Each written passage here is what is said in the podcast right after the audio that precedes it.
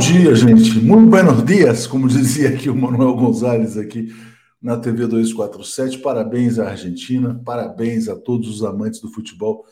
Que espetáculo, né? Que coisa maravilhosa foi essa final.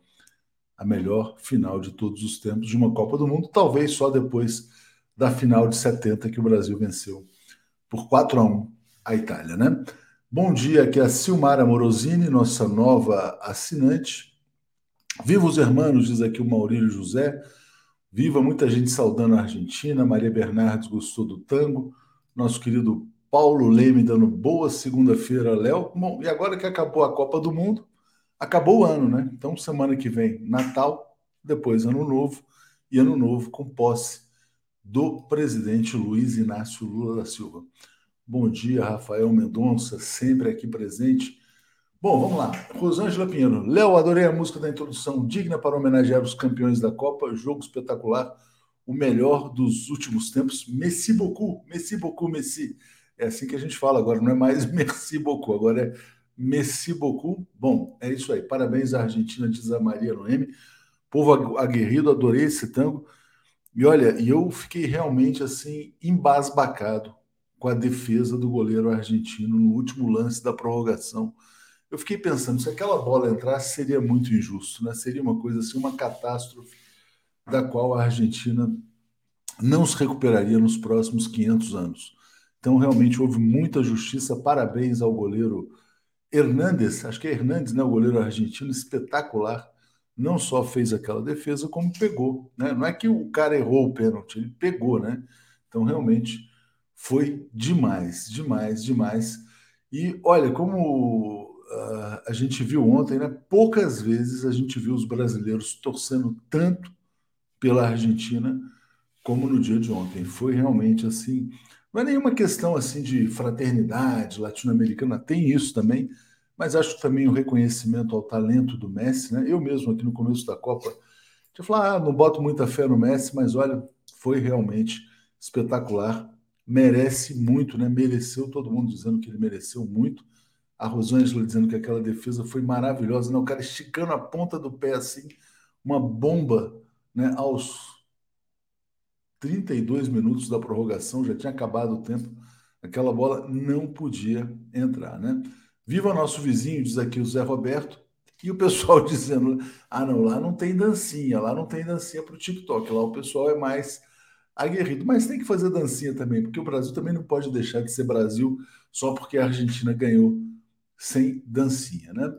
Bom, Mamoriura chegando aqui como assinante. É... e aqui o Kim Ribeiro gosta do, do Noel Rosa. A fábrica de tecidos do bairro apita sete horas e o Atush chega aqui. A Maria de Lourdes disse que foi o melhor jogo da última década. Olha, eu vou te falar. É... com essa dramaticidade, assim, final de Copa do Mundo, eu não me recordo. Eu acho que assim, é só comparável ao final da Copa de 70. O Eduardo Goulart também, para mim, o goleiro argentino foi o nome do jogo. O goleiro e o Messi, né? Que o Messi fez dois gols. E o Mbappé também, o que, que é aquilo, né? Pô, tudo estava resolvido, 2 a 0 para a França e o cara faz 2 a 2 Para, né? Pelo amor de Deus. O cara tem 23 anos de idade, 12 gols em Copas do Mundo, é a marca do Pelé, ou seja, ele caminha para ser o melhor, o maior artilheiro das Copas em todos os tempos, né?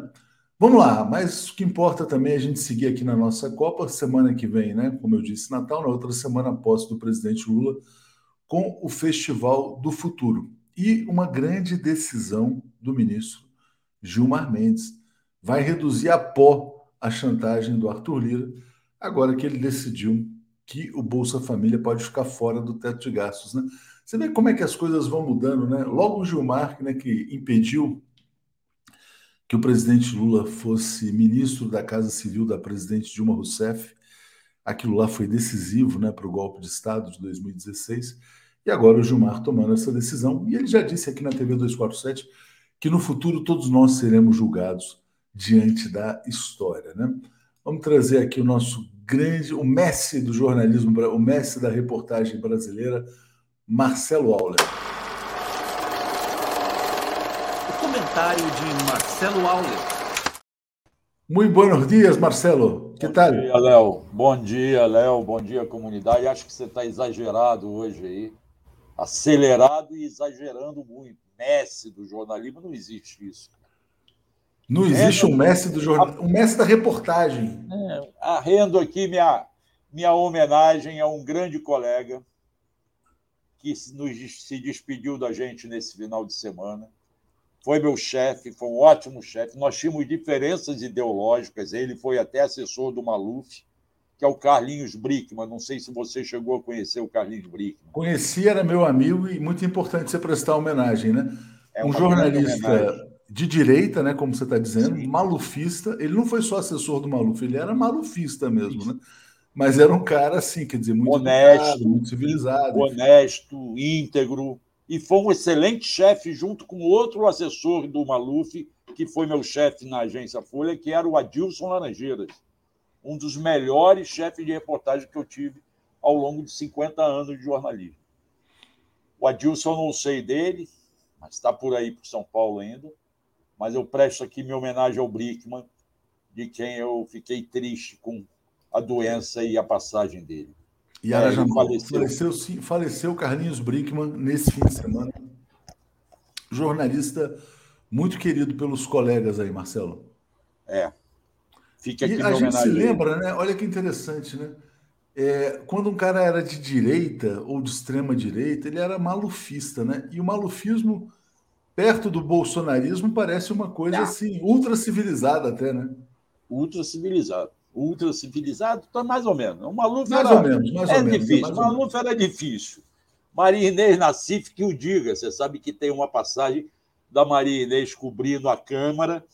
O Maluf, deputado ou governador, passou por ela e foi dar um beijo nela. Ela disse: Eu não lhe, não lhe autorizei isso. Nossa relação não permite isso. Ele, cheio de intimidade, para se aproximar dos jornalistas. Essa foi uma passagem dos anos 80 aqui na, em Brasília. Doutor Paulo, né? Como se dizia, né? Doutor Paulo. Né? Ó, a Miriam Pereira Ramos está sentindo saudade do Zé Reinaldo. E não, o Zé Reinaldo vai voltar, vai voltar. Ah, mas é engraçado, o Zé Reinaldo volta na quarta, tira folga, porque tem um plantão de Natal e volta depois do Natal. Mas enfim, mas tá, quarta-feira teremos aqui o Zé Reinaldo de manhã e no mundo como ele é. Mas isso não significa que a Miriam não goste de você, né? Pelo amor de Deus, né? É, não, mas e... tudo bem. Faltou Marcelo... o Zé Reinaldo aqui com o noticiário internacional. Mas você você está arrebentando. Marcelo, olha só, o que, que você achou dessa final da Copa? Não, não, mesmo você gostei não sendo muito, um grande amante muito. do futebol. Eu estava num bar, fui para um restaurante, o, comer uma feijoadazinha lá. é, tranquilo. Caiu um pé d'água miserável aqui em Brasília, a mesma tempestade cujo raio atingiu quatro pessoas lá no acampamento em frente ao QG. Né? Uma senhora, inclusive, teve que ir para o hospital de base. Gostei muito, sofri, porque estava torcendo pelos hermanos, não só por latino-americanos, mas também porque eu achava que o Messi merecia essa Copa. Aliás, como eu, várias pessoas com quem eu conversei, eu já disse que eu não sou fanático de futebol, mas com quem eu conversei, todos achavam que o Messi tinha que levar essa Copa. E graças a Deus levou. Foi um belíssimo jogo, muito sofrido. Você está relembrando aí 70, eu também relembro 70. É... E acho que foi merecida a Copa, embora a França não tenha entregado o jogo. Né? A França deu trabalho, né? Pelo deu amor trabalho. de Deus, o que, que é isso? Deu trabalho, deu trabalho. É, essa notícia realmente foi chocante, né, Marcelo? Até hoje ainda tem pessoas nesses acampamentos, né, dos patriotários, né? Tá aqui. Raio atingiu o acampamento bolsonarista, feriu quatro pessoas. A Joana está dizendo que uh, ama o Marcelo Auler, né? Então tá aqui registrado. Obrigado, Joana. Obrigado, Joana. Agora, Marcelo, o que está faltando para dissipar de vez esses acampamentos? Porque o deputado lá, o Otônio de Paula, que é bolsonarista, dizendo Gente, saiam daí. O Bolsonaro não vai fazer nada por vocês, vocês vão acabar sendo presos, né? Ainda tem gente nesses acampamentos? É, eu não fui lá, talvez eu até passe de carro hoje lá para ver como é que fica, né? Mas é inacreditável que esse pessoal ainda acha. O, o, o, o Bolsonaro já está providenciando a mudança daqueles objetos pessoais dele, né? Convenhamos, no outro dia alguém escreveu aí, não, Bolsonaro já está embrulhando copo de copo em papel, em jornal. Né? Nada disso. Todas essas louças, isso tudo é do palácio, fica lá.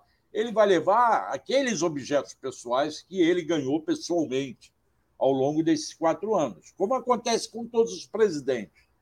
Eles já estão lá, o caminhão de mudança.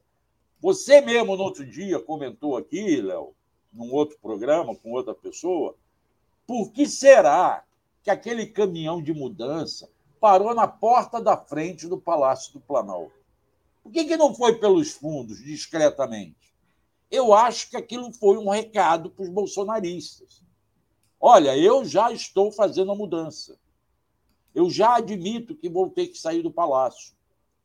Não deu mais, acabou.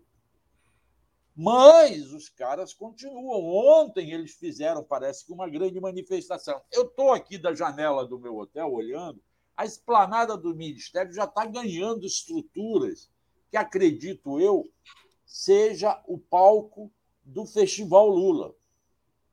Eu vou tentar passar hoje pela esplanada para verificar como é que fica. E o pessoal continua no quartel e os exércitos continuam sendo coniventes com isso.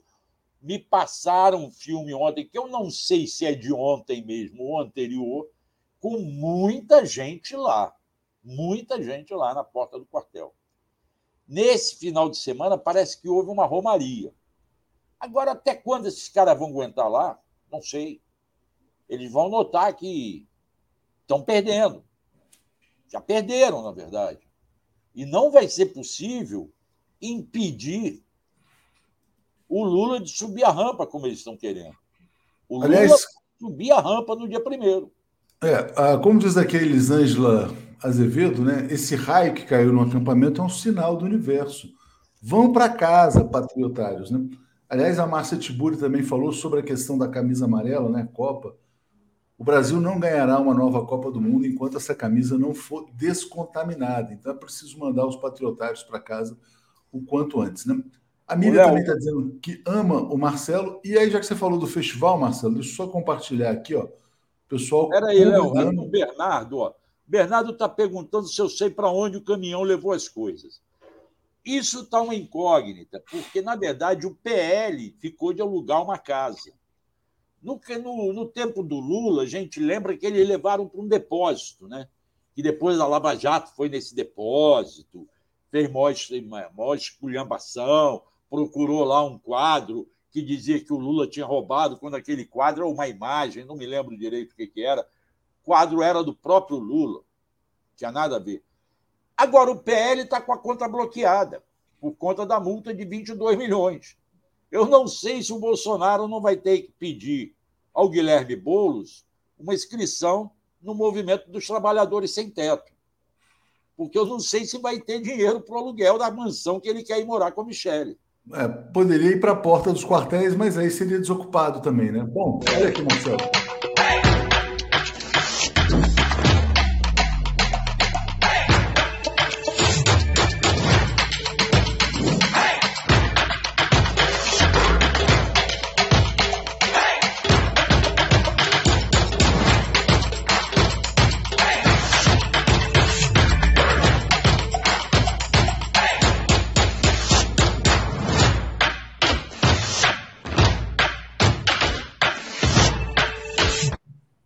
Primeiro de janeiro de 2023, Festival do Futuro, né? Está sendo montada a estrutura, né, Marcelo?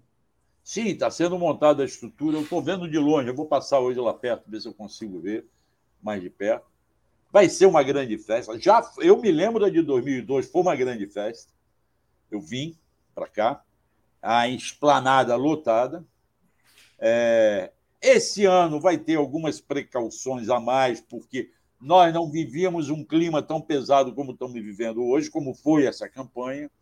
Então, vai haver detector de metal, as pessoas vão entrar numa área gradeada, não é de tapume, mas de grades para todos os lados, com espaço entre as grades para que ninguém passe nada de um para outro.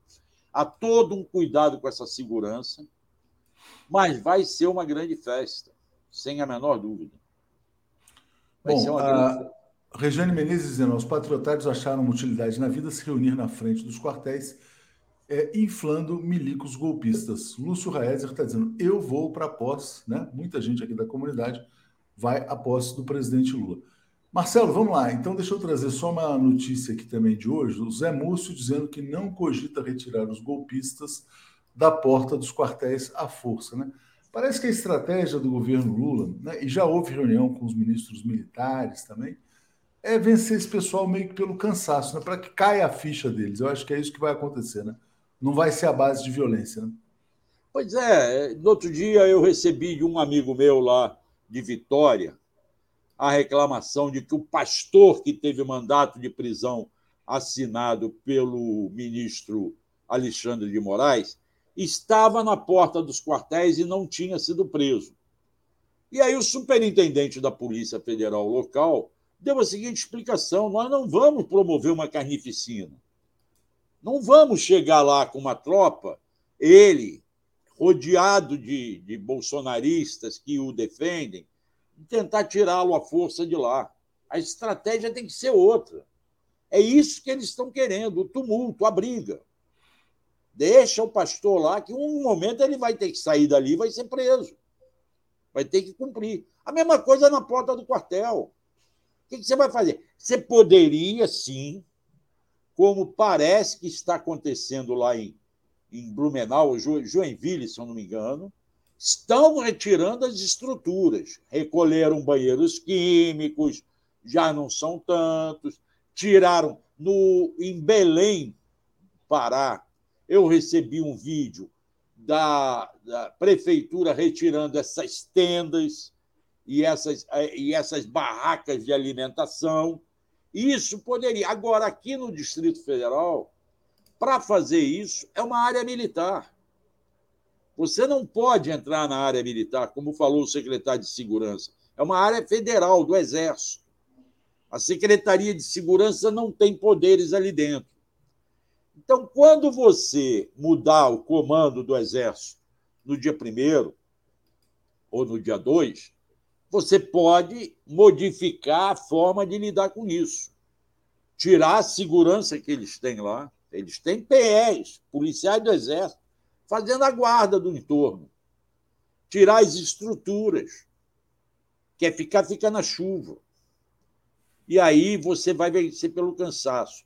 Acredito eu que, após a subida da rampa pelo Lula e pelo Alckmin, no dia primeiro, esse pessoal cairá na real que não tem mais golpe. Não tem, não vai ter e está acabado. É isso aí, né? Vai cair a ficha em algum momento, né? Mas a Andrea Traz tem razão quando ela fala. O problema é que acaba normalizando o crime, né? Falar em crime, vamos falar do Sérgio Cabral, Marcelo. Uh, bom, até o Maguelpa não apareceu por hoje, deve ter tido algum imprevisto, então faltam 14 dias para a posse, né? A Regiane Menezes está uh, dizendo: ó, os patriotários acharam uma utilidade na vida, se reunir na frente dos quartéis, inflando milicos golpistas. É, bom dia, o Antônio Carlos Souza dizendo: Bom dia, Léo. Valeu demais o Boteco 247 na Copa com o Nego Tom. Oficialize rumo às transmissões com esportes no 247 em 2023. É, o Nego Tom realmente brilhou. É, Marcelo e Sérgio Cabral. Sérgio Cabral sai da cadeia hoje, né? Quer dizer, é, é realmente... vai para casa, né? Vai para casa, continua em prisão domiciliar. Tem muita gente reclamando nas redes sociais sem tentar é, levar em consideração que ele estava em seis, é, passou seis anos em prisão preventiva, né? o que é absolutamente ilegal. Diga, Marcelo. Seis anos de prisão, quer dizer, a pena dele deve ser muito maior. É, eu fico me perguntando se é o mesmo Sérgio Cabral que entrou na prisão. Não é, já mudou. Já mudou muito. É, eu acho que a gente tem que repensar isso tudo, esse tipo de prisão não é que o crime compense, mas tem que ser uma forma de penalizar, nem sempre através do encarceramento. Essa coisa de levar para a prisão qualquer tipo de crime faz com que o nosso sistema penitenciário esteja superlotado e não tenha a, a, a capacidade de reeducação do preso. Pelo contrário, ele acaba aprofundando o conhecimento criminoso dele através das galeras, das facções que tem dentro das cadeias. Eu acho que o Sérgio Cabral, é, que meteu as mãos pelos pés, não vamos negar isso, abusou da confiança que o eleitor deu nele, já aprendeu muita coisa, já modificou muita coisa. Será que ele mudou? Pergunta aqui o Maurício. Né? Se ele mudou, não, é uma questão interna. Mas o fato, né, Marcelo? Ele está com todos os bens bloqueados, pagou muito caro, né? É, e realmente passou por uma humilhação pública sem precedentes. Diga, Marcelo. Agora vamos responder aqui a Neuza. Neuza Lula da Silva Oliveira Santos. Auler, bom dia. Fala do Rio. Por favor, podemos tirar o Cláudio Castro e começar a acabar com o ninho da serpente? Vamos saber quem mandou matar Marielle Anderson. Olha, eu acho, Neuza, que o Cláudio Castro pode cair sim, porque a ação de improbidade, de cassação da chapa proposta pelo Ministério Público Eleitoral ao TRE é muito bem embasada. Como todos falaram durante a campanha, ele é acusado de cometer crimes, de comprar votos através daquelas contratações pelo Cefert. E esse pessoal contratado trabalhava de cabo eleitoral. Você passava pelas ruas do Rio de Janeiro, eram milhares de pessoas com a bandeira do Cláudio Castro e dos deputados que ele apoiava. Agora, não se trata de uma ação em que se dê liminares. É uma ação demorada. É, porque você está mexendo com o voto dos eleitores. O voto secreto e o voto tem que ser respeitado.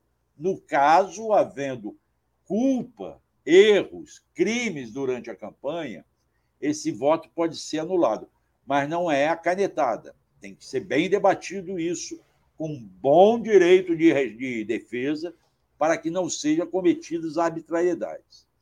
Quanto aos mandantes do assassinato da Marielle, acredito eu que a mudança na Polícia Federal, a nível nacionalmente e local, na superintendência, poderá sim trazer um esclarecimento desse, desse crime que já é hora de esclarecer. Está mais do que na hora de esclarecer isso. Então, talvez a, o interesse do Cláudio Castro, da Secretaria de Segurança dele, não seja esclarecer, como não foi até agora, porque ele já poderia ter mandado nesse período que ele está lá. Mas é, mas acho que a Polícia Federal pode ajudar a desvendar isso. Eu estou escrevendo um artigo, Léo, defendendo que uma das primeiras coisas que a Polícia Federal do governo Lula tem que fazer é consertar a injustiça que vem sendo feita para o Mário Renato Fanton, aquele delegado que é perseguido com mais de 11 processos e ainda responde a um processo administrativo disciplinar. Eu, pessoalmente, levei esse recado para o José, para o Flávio Dino, e ele se mostrou interessado em conhecer esse caso. Aliás, Flávio Dino que está montando um grande Ministério da Justiça, é. né? Precisamos consertar esse, essas injustiças. Vamos lá, deixa eu ler dois comentários aqui, Marcelo. Eu vou te perguntar sobre o Gilmar, né? Miriam Pereira Ramos, pelo amor, né, gente? Chega de tolerância se fosse qualquer um de esquerda na porta do quartel, né? O que, que aconteceria? Zé Arnulfo, Marcelo não foi um quadro, no caso do Lula, foi um crucifixo que ganhou de presente. Como ele ganhou, levou embora quando saiu, era um presente pessoal para o presidente Lula, né? Vamos lá. É... Bom, vamos então, Marcelo, trazer informação aqui importante, a notícia mais importante do dia, a decisão do Gilmar Mendes, que coloca o Bolsa Família fora do teto de gastos. Com isso, o poder de chantagem do Arthur Lira cai brutalmente, né? Então, que, que você, como é que você viu essa decisão do Gilmar? Olha, Léo, vou confessar para os nossos telenautas que eu não li a íntegra. Eu recebi a íntegra agora em PDF, são 27 páginas. Eu não tive, cheguei, recebi pouco antes de entrar no ar, estou com ela aberta aqui no meu PDF. É, agora, é uma decisão mais do que importante. Aliás, eu vou me basear, sem ter lido a entrevista, a, a decisão, eu vou me basear no que fala uma matéria do jornal O Globo feita pela Malu Gaspar. A decisão é baseada em um julgamento do próprio Supremo, ocorrido em 2021, que concedeu a um cidadão em situação de vulnerabilidade social o pagamento da renda básica de cidadania de um salário mínimo mensal. Na ocasião, foi decidido que garantir o chamado mínimo existencial da população em situação de vulnerabilidade social é obrigação do Estado determinada pela Constituição. Sabe o que, que provocou essa decisão lá atrás? Todo o trabalho do Eduardo Suplicy, da renda básica. Essa renda básica, defendida pelo Eduardo Suplicy há dezenas de anos, há várias décadas, insistentemente. O Eduardo Suplicy, muita gente considera que ele acaba sendo chato com esse tema, mas é necessário ser chato, ele conseguiu lá atrás que o Supremo reconhecesse que cada cidadão tem direito ao mínimo necessário para sobreviver. E é baseado nessa decisão que o Gilmar Mendes deu a decisão agora de que o teto de gastos não pode impedir o pagamento dos 600 reais. Eu li agora que o senador Randolph, da Rede, que foi quem ingressou com essa ação, a rede de sustentabilidade, vai ingressar com um agravo para pedir esclarecimento. É apenas o Bolsa Família, que hoje chama-se hoje chama-se Auxílio Brasil, ou vai poder também incluir fora do teto de gasto outros benefícios sociais, porque você tem o auxílio gás, você tem os 150 reais para cada para a família que tenha criança de até seis anos de idade.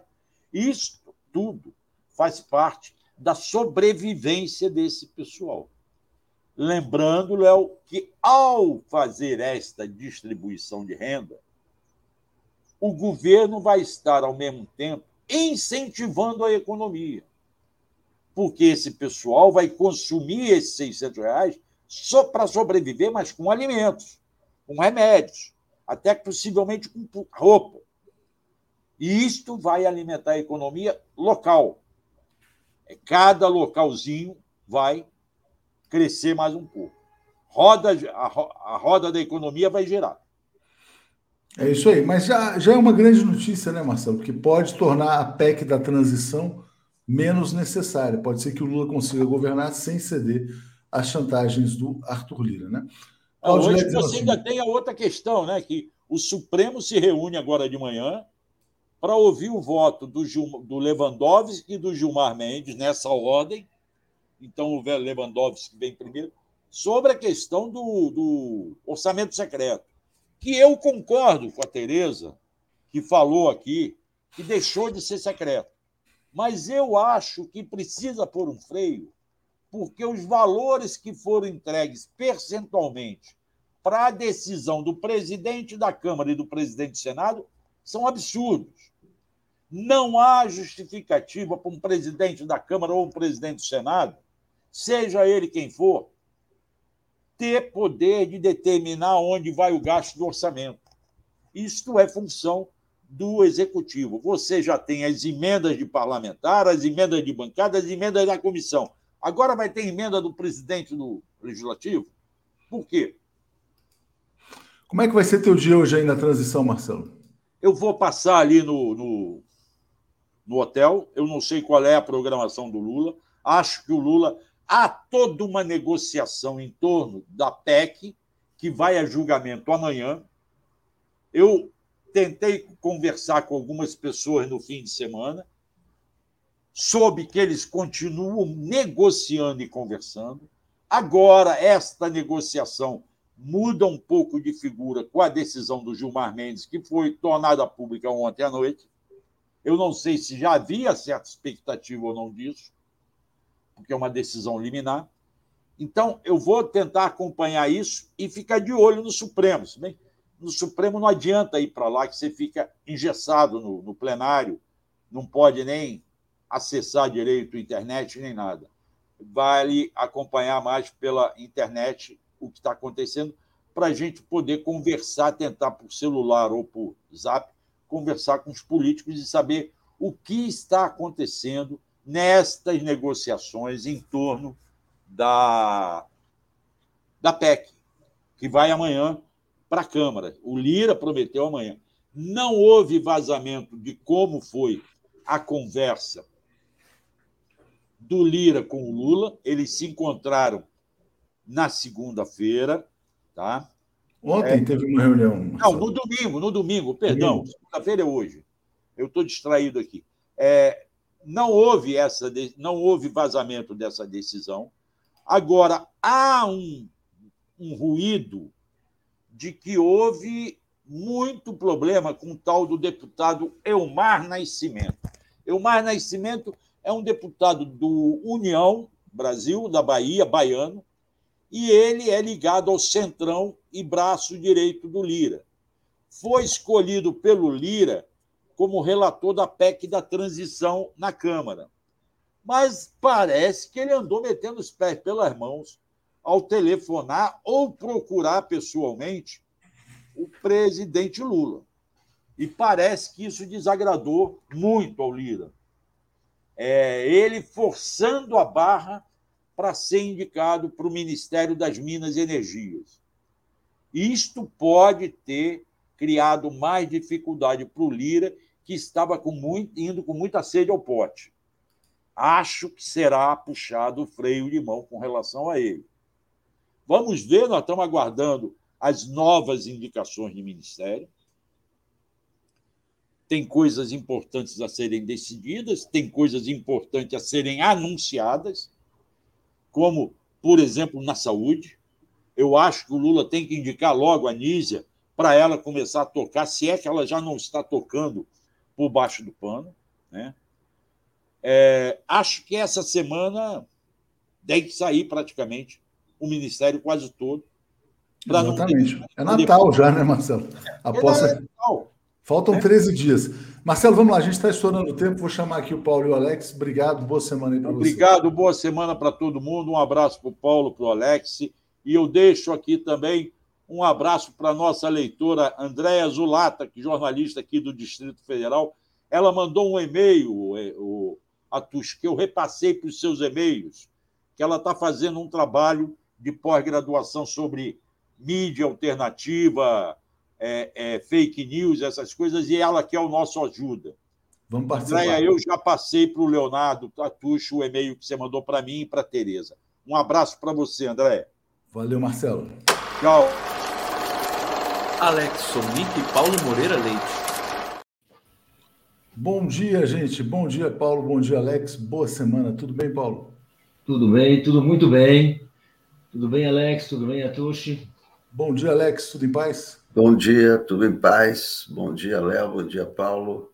Bom Vamos lá. Antes, gente, antes, de começarmos aqui, Alex, deixa eu só passar, porque a gente está na ausência do Zé Reinaldo, só passar por algumas notícias internacionais rapidamente que eu não tinha trazido, que é o seguinte: bom, está chegando ao fim aqui a comissão que investiga a invasão do Capitólio vai pedir um indiciamento do Donald Trump por golpismo, sinal importante aqui para o bolsonarismo também, né? Sobre a guerra da Ucrânia, tem uma notícia que eu queria mostrar aqui para o pessoal, que é o Henry Kissinger, que está com 99 anos de idade, sugerindo negociações de paz na Ucrânia e o Zelensky rejeitando. Né? A Rússia quer anexar regiões sul e leste e a Ucrânia quer de volta, inclusive, a Crimeia. E uma notícia muito interessante também de hoje, olha que curioso, né? o Elon Musk, que é um cara meio, um empresário bilionário meio palhaço, né? aliás, os palhaços não merecem, mas é o seguinte, ele usou o Twitter e fez uma pesquisa se ele deve renunciar ao comando do Twitter. Essa pesquisa vai acabar em 46 minutos ela já recebeu 16,8 milhões de votos. E ele pergunta: eu devo renunciar ao comando do Twitter? E está dizendo que vai ser, obedecer à pesquisa. 57,5 dizem que sim, então provavelmente o Elon Musk já perdeu. Vamos ver agora se ele cumpre a palavra. E o Elon Musk é um dos principais braços da extrema-direita no mundo, né? um aliado aí muito forte do Trump e do bolsonarismo também. Antes da gente falar de outras coisas importantes, né? Se o Elon Musk sair do Twitter cumprindo isso aqui, terá gasto acho que 40 bilhões de dólares à toa. Diga, Paulo. É, seria ótimo, né? Mas se ele cumprir isso, né? Essas pessoas a gente nunca pode uh, uh, confiar, porque ele pode até renunciar e colocar um preposto pior ainda.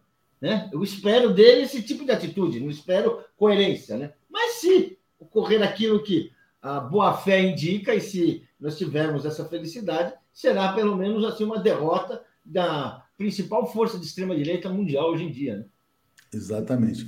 Alex, Twitter sem Elon Musk é uma boa para a humanidade?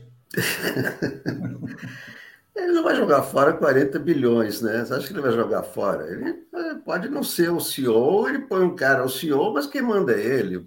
Isso aí. Ou ele vai jogar fora 40 bilhões. Olha, não, ele vai. Ele também não vai ter tempo. Ele vai colocar um cara qualquer para mandar lá, mas quem vai mandar ele? Ele é o dono, ele não, não é. Não é ele, ele tem 100% das ações.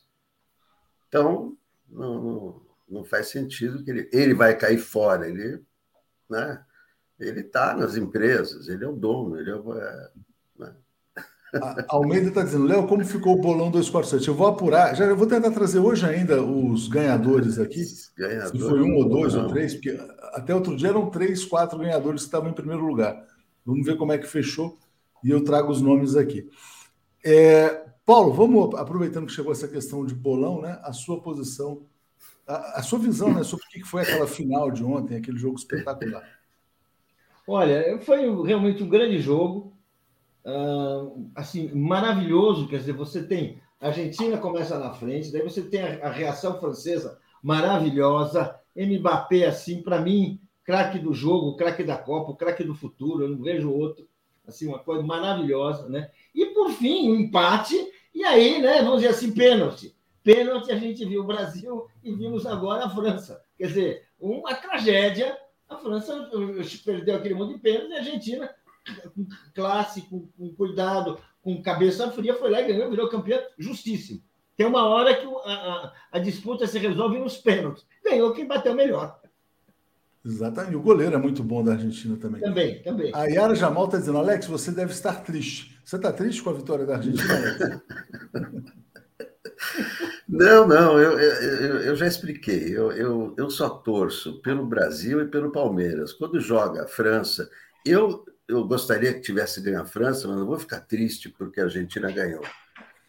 É, o, o jogo teve, teve duas partes, né? Até os 30 minutos do segundo tempo, só a Argentina jogou.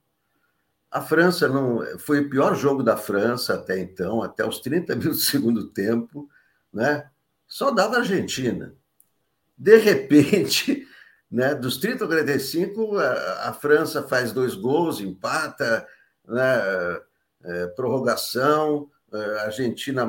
Aí, quer dizer, a partir dos 30 minutos do segundo tempo, virou um jogo é, fantástico, que é, já todo mundo diz que é o maior de todos os tempos das, das Copas, e deve ter sido mesmo, porque tanta reviravolta nunca, nunca teve, até ir para os pênaltis. É, agora, aquele primeiro pênalti da Argentina não existiu, né? Isso aí as câmeras provaram que o Di Maria tropeçou no próprio pé, né? Então aquele pênalti não existiu e tal. É, uma observação interessante é que a, a, a França parecia a seleção da África, porque teve uma hora que só tinha negro pela França e só branco, parecia um jogo entre brancos e negros. Só tinha branco na Argentina e só negro na, na, na, na França, menos o goleiro. É impressionante né, como jogadores né, negros predominam, né? acho que predominam no, no, no futebol, no, é, no mundo. Né? E a Argentina ali, de branco, é, de branco, só brancos, só brancos na Argentina. É, é, é, Mbappé é espetacular, um cara fora do. Ele, é outro fenômeno. Até os 30 do segundo tempo não se via Mbappé. De repente, ele acabou com o jogo, fez quatro, fez três gols no jogo e depois bateu mais o pênalti. Dizer, foi um espetáculo. O Mbappé, o Messi, claro, o Messi foi né, incrível. É, tá, a Argentina, tá, eu estava assistindo a, a TV Argentina ontem, 700 mil pessoas no obelisco e todos ali, não, é, o futebol uniu a Argentina e etc. E tal. Agora, o, o, o Alberto Fernandes ficou na Argentina, não foi para a final. Macron esteve lá na final, torcendo. Eu, eu acho que o Alberto foi realmente incrível. Né? Foi... não ia ficar Agora, de é, como, como, como, é, como consequência também, né, quer dizer, é claro que o uh, Qatar uh, fez essa Copa para atenuar a imagem né, da, da, da, ditadura que é o Qatar. Né? Então, por um mês, o mundo esqueceu que Qatar é uma ditadura, né? mas a partir de agora acaba a Copa do Mundo né? Mas assim, ninguém fica pensando, né, Alex? Ah, o Catar é uma ditadura. As pessoas tipo, não, nem pensam no Catar, né? Então, assim, quer dizer, é. com todo respeito. É, o Luciano Guimarães dizendo: se Castro cair, Bolsonaro ganha para governador, infelizmente. Cristina Vilas Boas, Lira, pior dos piores, não negocia, faz chantagem. Nilo Alves, Mbappé deu um show de inveja e torpeza explícitos. Ao final, mostrou a postura de preconceito dos europeus e franceses. Foi imaturo e mimado, né? Thelma Guelpa, só faltam três dias para a grande festa da democracia. Viva a Argentina. Bom dia a todos. Bom dia, Thelma. Júlio Beraldi está dizendo: os moinhos de Suplicy viram realidade, vir, é, é, viraram real, realidade. Só para fechar esse tema da, da Copa, tem lição para o Brasil, né? Porque teve muita gente dizendo: olha, veja bem, a Argentina não faz dancinha, leva a sério e tal, tiveram muita determinação, não ficam comendo bife de ouro. Será que tem alguma influência disso? Ou também, eles, de repente, eles comem bife de ouro, a gente não sabe? É, mas diga, Paulo, você acha que o Brasil tem algo a aprender dessa vitória argentina? Eu acho que tem. E vou falar o que, que é. A, a, a gente tem um costume, faz muito tempo que a gente não ganha uma Copa, né? Mas a gente tem o costume de embarcar, e, e, e isso parece que contamina os jogadores. A gente sempre se porta como se estivesse quase com a mão na taça. E acho que a gente precisa aprender que tem que ser mais humilde tem que ser mais brigão. Vai ser cada minuto é um minuto, cada gol que a gente faz é uma, deve ser comemorado, cada gol que a gente toma é uma tragédia. Portanto, eu acho que tem que ter uma postura de humildade.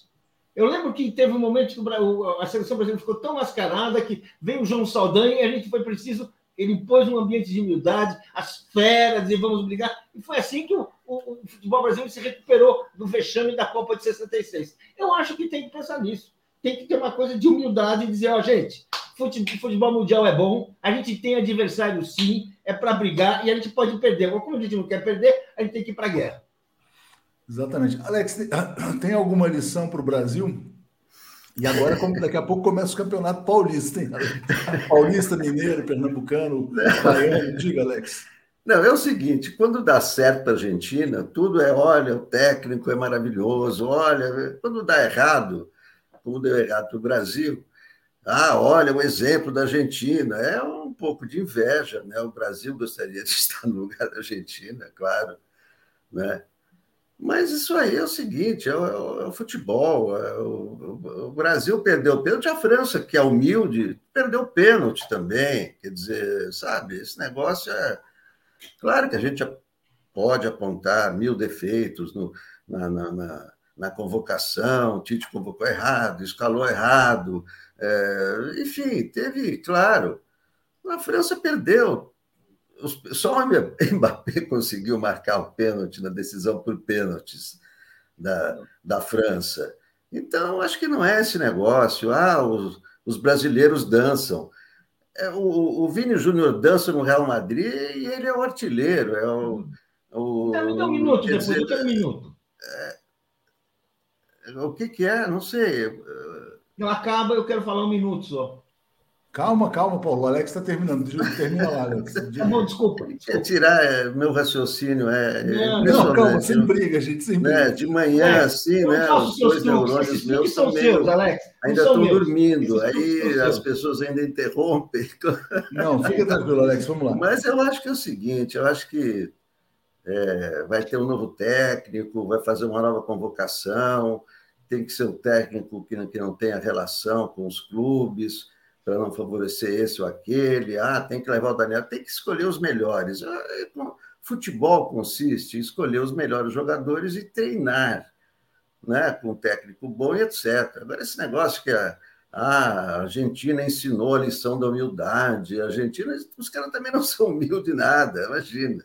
Não tem nada de humildade. Eles cantaram no vestiário quando ganharam da Croácia, tirando o sarro do Brasil. Quer dizer, não tem esse negócio de ah, vamos ser humildes, vamos ser aquilo. É, é, no campo que se decide e tal. Vai ter, vai ter uma nova convocação, um novo técnico. É isso aí. Kemira Bobo, disse o Messi. Fala, Paulo, diga lá. É que eu queria falar em um minuto. É o seguinte: foi a nossa arrogância que fez é. com que o técnico, Tite, deixasse o melhor jogador para bater o, o, o último pênalti. Ou seja, tão arrogante que achava que ia chegar ao último pênalti. Não chegou. É isso que eu quero dizer. É um espírito de que nós somos melhores.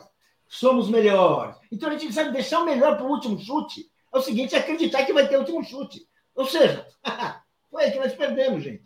É isso. É, e todo mundo falou isso, né? Quando teve a disputa de pênaltis, o Messi bateu o primeiro, o primeiro é. bateu o Mbappé e depois bateu o Messi. É, estão botando os melhores antes. É, é isso. Humildade, gente. O melhor tem que aproveitar sempre. Exatamente. E não esconder, fazer economia.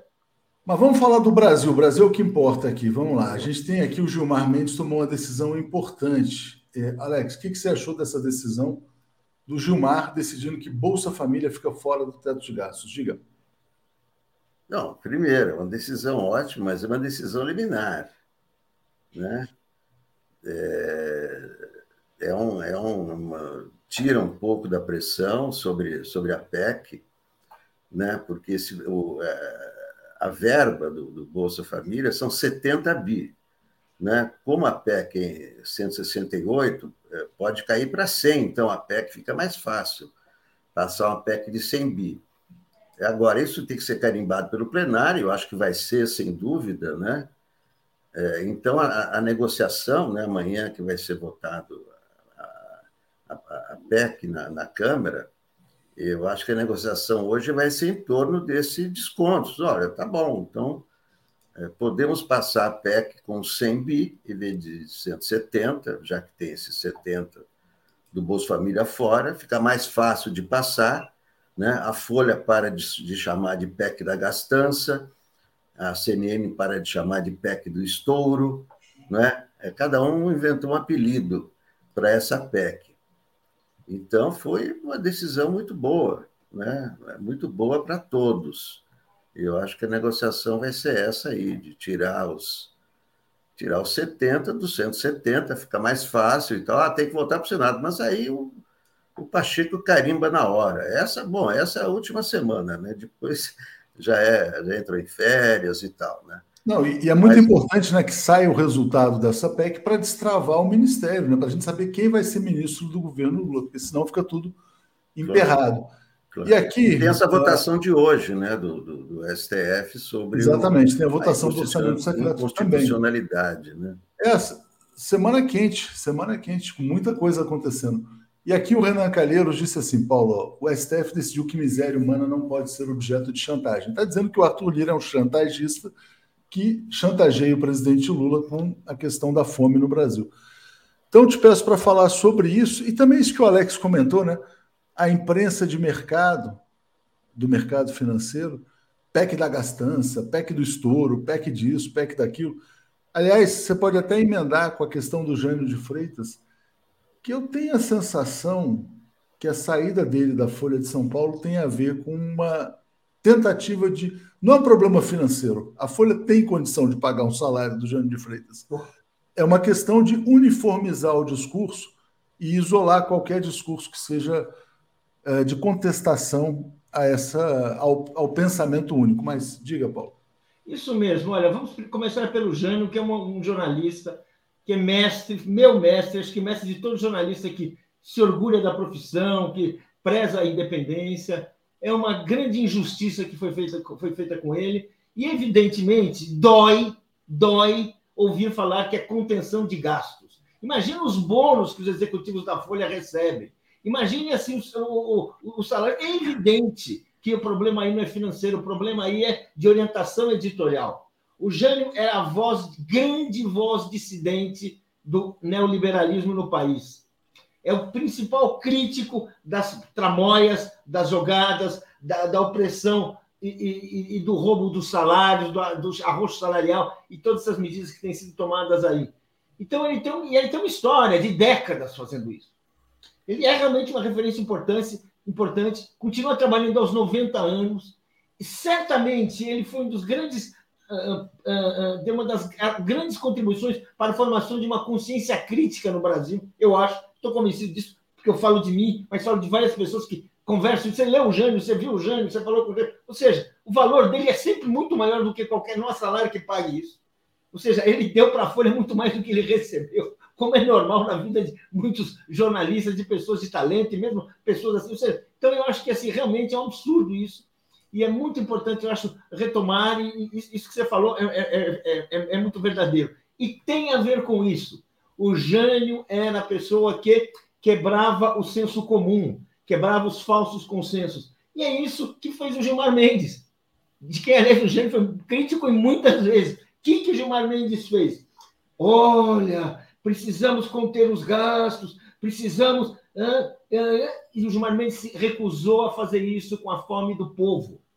Porque desde os tempos do que o salário mínimo era uma obrigação, se começou a criar as leis iniciadas pelo Suplicy, antes do Suplicy, ou seja, para garantir um, um, uma renda mínima para os brasileiros, que é uma luta. Você aprova uma lei, depois você vem, alguém no Congresso vai e derruba. Você aprova uma medida, vai e derruba. Aprovamos, fizemos o Bolsa Família. Vem o Bolsonaro e derruba. Ou seja, agora vamos assim, temos uh, uh, uh, essa chance. O Gilmar Mendes falou: não, com a fome do povo não vamos brincar. Não vamos fazer usar a ganância porque acabar com o salário mínimo é simplesmente aumentar a exploração do, do, dos trabalhadores, aumentar assim, diminuir a renda para aumentar a renda dos de baixo para aumentar a fortuna dos de cima, ou seja, é uma coisa assim vergonhosa. É só por isso que, vamos dizer assim, que se tenta acabar com o Bolsa Família, que se tenta arrumar pretextos, caminhos, ah, vários, vários caminhos assim, alguns visíveis, outros disfarçados, para reduzir os direitos dos pobres. É isso que estão fazendo. E com essa decisão, que evidentemente é uma decisão liminar, mas dificilmente ela será derrubada, porque eu acho assim, é um é consenso brasileiro, um consenso da nação a respeito disso, e, e é porque é difícil ser derrubada às claras que se tentam essas manobras sujas. Bem, aí não vai ser, vai ser, eu acho que vai ser mantida. É um grande dia hoje, devemos celebrar e, claro, ficar atentos para evitar operações traiçoeiras. É isso aí. Bom, lendo aqui os comentários, o Júlio Liberal dizendo: terão coragem de caçar a liminar do Gilmar? Truco, né? Cristina Vilas Boas, sou da América do Sul, vivo o Papa Francisco, parabéns argentinos. Luiz Alberto Hussein, que o problema estava na liderança da seleção brasileira. Messi foi o líder da Argentina. O Brasil, vocês sabem, né? É, olha aqui, já que você falou dessa questão, chega a ser realmente ridículo, né? Dizer que a Folha não tem salário para pagar, não tem orçamento para pagar o Jânio de Freitas. Luiz Frias. Luiz Frias é presidente do Conselho de Administração do Universo Online, braço do Grupo Folha, no qual também preside. Luiz, no início de 2018, entrou na casa dos bilionários pelo rendimento que a PagSeguro teve ao abrir suas ações na Bolsa. Presidida por Luiz, a empresa de pagamentos PagSeguro arrecadou mais de 2 bilhões e meio durante o processo. Luiz Frias é a 12 pessoa mais rica do Brasil, com uma fortuna estimada de 25,2 bilhões de reais. Né? De acordo com o ranking da revista Forbes. Se ele pegasse um, um pedaço dessa fortuna, botasse lá na taxa de juros do Banco Central, que é de 14% ao ano, né, ele podia pagar todo o orçamento da Folha durante muito tempo. Eu não sei, viu? Acho que está acontecendo alguma coisa na imprensa brasileira que é o controle total pelo mercado financeiro e eles não querem vozes de dissenso, né? Eu acho que esse é o ponto que está acontecendo. Mas eu queria te trazer um outro tema, Alex, que é o seguinte: o, o Cabral sai da prisão hoje, e parece que não é só o Cabral que vai sair da cadeia, parece que as coisas estão piorando também para o Bretas. O que, que você traz do Rio de Janeiro, Alex? Não, o, é, o, o, Bretas é, foi, foi, foi denunciado é, foi denunciado numa delação do José Antônio Fister é, de ter um conluio é, com, com um advogado, o Nitalmar Dias, né? Então, ele é, é, acessava dados né, de gente como, como, como esse Fister. Fister era secretário do Cabral. Né? Ilegalmente, né? exatamente. É, é, e aí é, se sabia é, é, quanto dinheiro ele tinha e tal, ia lá o advogado e mordia e tal. Quer dizer, uma coisa gravíssima. Uma, essa é uma das ilegalidades que, que foram é, que já foram detectadas. O é, Luiz Felipe Salomão, que é o corregedor nacional, é, mandou uma, uma, uma equipe investigar lá diretamente na sétima vara, recolheram a documentação não é? ainda não há uma condenação definitiva, mas parece que os, é, o que foi apreendido na sétima vara corresponde a essas denúncias, que é, é mais ou menos, ele repetiu na sétima vara o que Moro fazia no, no, no, é, no, no Paraná, não é? É, então, é, é, o que vai acontecer? É, provavelmente é, na, na, na, primeira reunião da corregedoria, em, em, fevereiro, Marcelo Bretas, né, que é o, o herdeiro do, do Sérgio Moro, deverá perder o cargo por essas irregularidades. Essa que eu contei é, é apenas uma, mas há, há, há, muitas outras parecidas com as do Sérgio Moro, quer dizer, é, com, a, com, com advogados, é, aquelas coisas que já se desconfiava que ele, é, que ele praticava, mas agora há a, a documentação né, fundamentando. Né? E, o, e, o, e, o, Sérgio Cabral, que não foi condenado por ele, mas foi condenado pelo Sérgio Moro, deve ser, deve ser solto hoje é, para prisão domiciliar. É, são cinco prisões. Ele estava preso preventivamente há seis anos. Né? Então, ninguém pode ser preso sem condenação final por tanto tempo. Não é que ele sai absolvido. Ele vai para a prisão é, domiciliar, é, com tornozeleira eletrônica e etc., né? esperando os outros, os outros processos rolarem, porque ele tem processo para responder. Só que não fazia sentido ele ficar em prisão preventiva durante seis anos esperando a conclusão desses processos. E as penas são totalmente ridículas, né? 400 anos, 500 anos, 600 anos, não existe né, esse tipo de coisa, né? Condenado a 100 anos. Né? Demagogia, né? Demagogia judicial. Bom, vamos lá. Uh, pessoal aqui defendendo punição ao Bretas pelos abusos aqui nos comentários. E, Paulo, eu quero botar uma última notícia aqui importante também Guilherme Boulos concedeu uma entrevista ao jornal O Globo. Havia expectativa de que ele pudesse vir a ser ministro das cidades do governo Lula. Ele disse que não, que vai cumprir o mandato como deputado federal, é, mas espera que o Ministério das Cidades fique com a esquerda. É, você acha bom isso? Quer dizer, que o, o PSOL, na verdade, aprovou o apoio ao governo Lula, mas sem cargos. E se alguém puder, fosse ocupar o cargo, teria que se afastar de cargos de direção partidária. Pode ser que a Sônia Guajajara seja ministra de povos originários, mas o Boulos não será ministro. Diga, Paulo. Olha, o que a gente vê é que o Boulos e o PSOL vão esperar para ver. E se a gente pensar assim na, na, na, política do PSOL, no discurso do PSOL, no esforço de uma coerência, por uma coerência de esquerda, até mais à esquerda uh, do que o PT, evidentemente, e especialmente o Boulos é um portador desse, desse esforço, eu entendo essa postura. Eu entendo essa postura porque, vamos dizer assim, o, o Lula abriu, fez está fazendo um governo de frente ampla, e a gente sabe que um governo de frente ampla, ele pode, muitas vezes, eh, independente de qualquer julgamento, ele pode, muitas vezes, assumir uma trajetória que não é uma trajetória que se possa chamar de esquerda. E é isso que quem, um partido que nasceu como crítica à esquerda do PT e, no fundo, uma crítica à esquerda ao partido do Lula, eu acho que a sua principal, seu principal, sua principal liderança, seu principal personagem preferiu se está preferindo se preservar. E, eu, e é fácil entender por quê? Porque não se sabe muito bem, ele pelo menos não sabe muito bem para onde vai esse governo. A Lourdes dos Santos dizendo, Boulos é importante na Câmara para enfrentar os neopentecostais. É, Alex, você acha. Bom, o Boulos, na verdade, não foi convidado ainda né, uh, para ser ministro, mas tinha essa expectativa. É, você está na expectativa também de que saiam todos os ministros aí nessa semana, ou boa parte deles, antes do Natal? Eu acho que não, que são, são 37, né? O já foram 37, 37. até agora é foram 5. Eu acho Falta que o Lula vai despejar 30 assim numa semana. Vai ser. Vai dosando, né? Vai dosando. Claro, porque é para dar notícia e tal. Ele vai, vai indo aos poucos, né? Um pouco ali, um pouco aqui, né? conversa com Lira. Que é, o, esses ministérios todos aí tem, tem, tem votos, tem, né, tem toda essa negociação, né? não são apenas nomes maravilhosos, não tem essa coisa, ah, vou fazer um ministério com os melhores especialistas em cada área e tal. Né?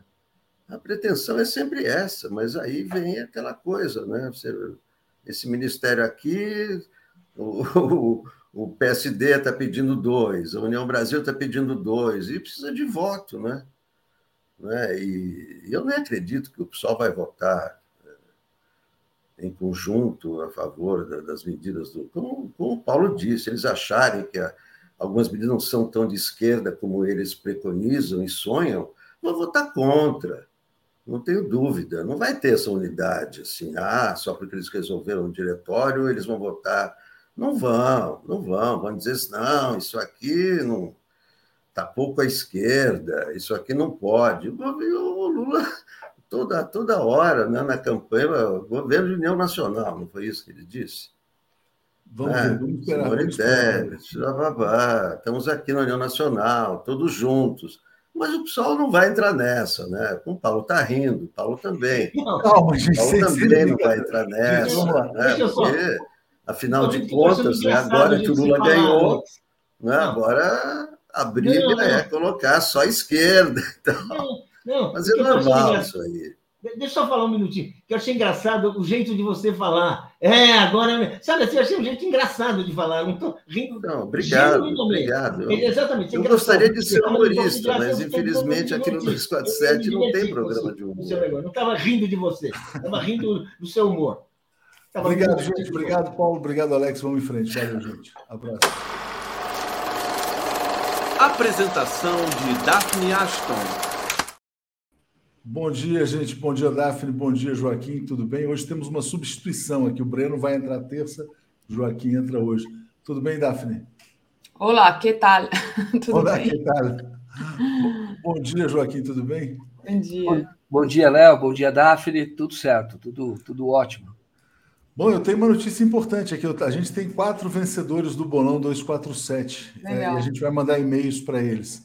Empataram em primeiro lugar o José Wagner Fernandes Dantas, a Cristina Borges, o Reginaldo de Lima e Silva e o Ivan Zolim, né? Então, vamos tentar atender a todos, né? A gente contava só com um ganhador, agora a gente tem quatro ganhadores. Deixa eu mandar aqui para o nosso pessoal.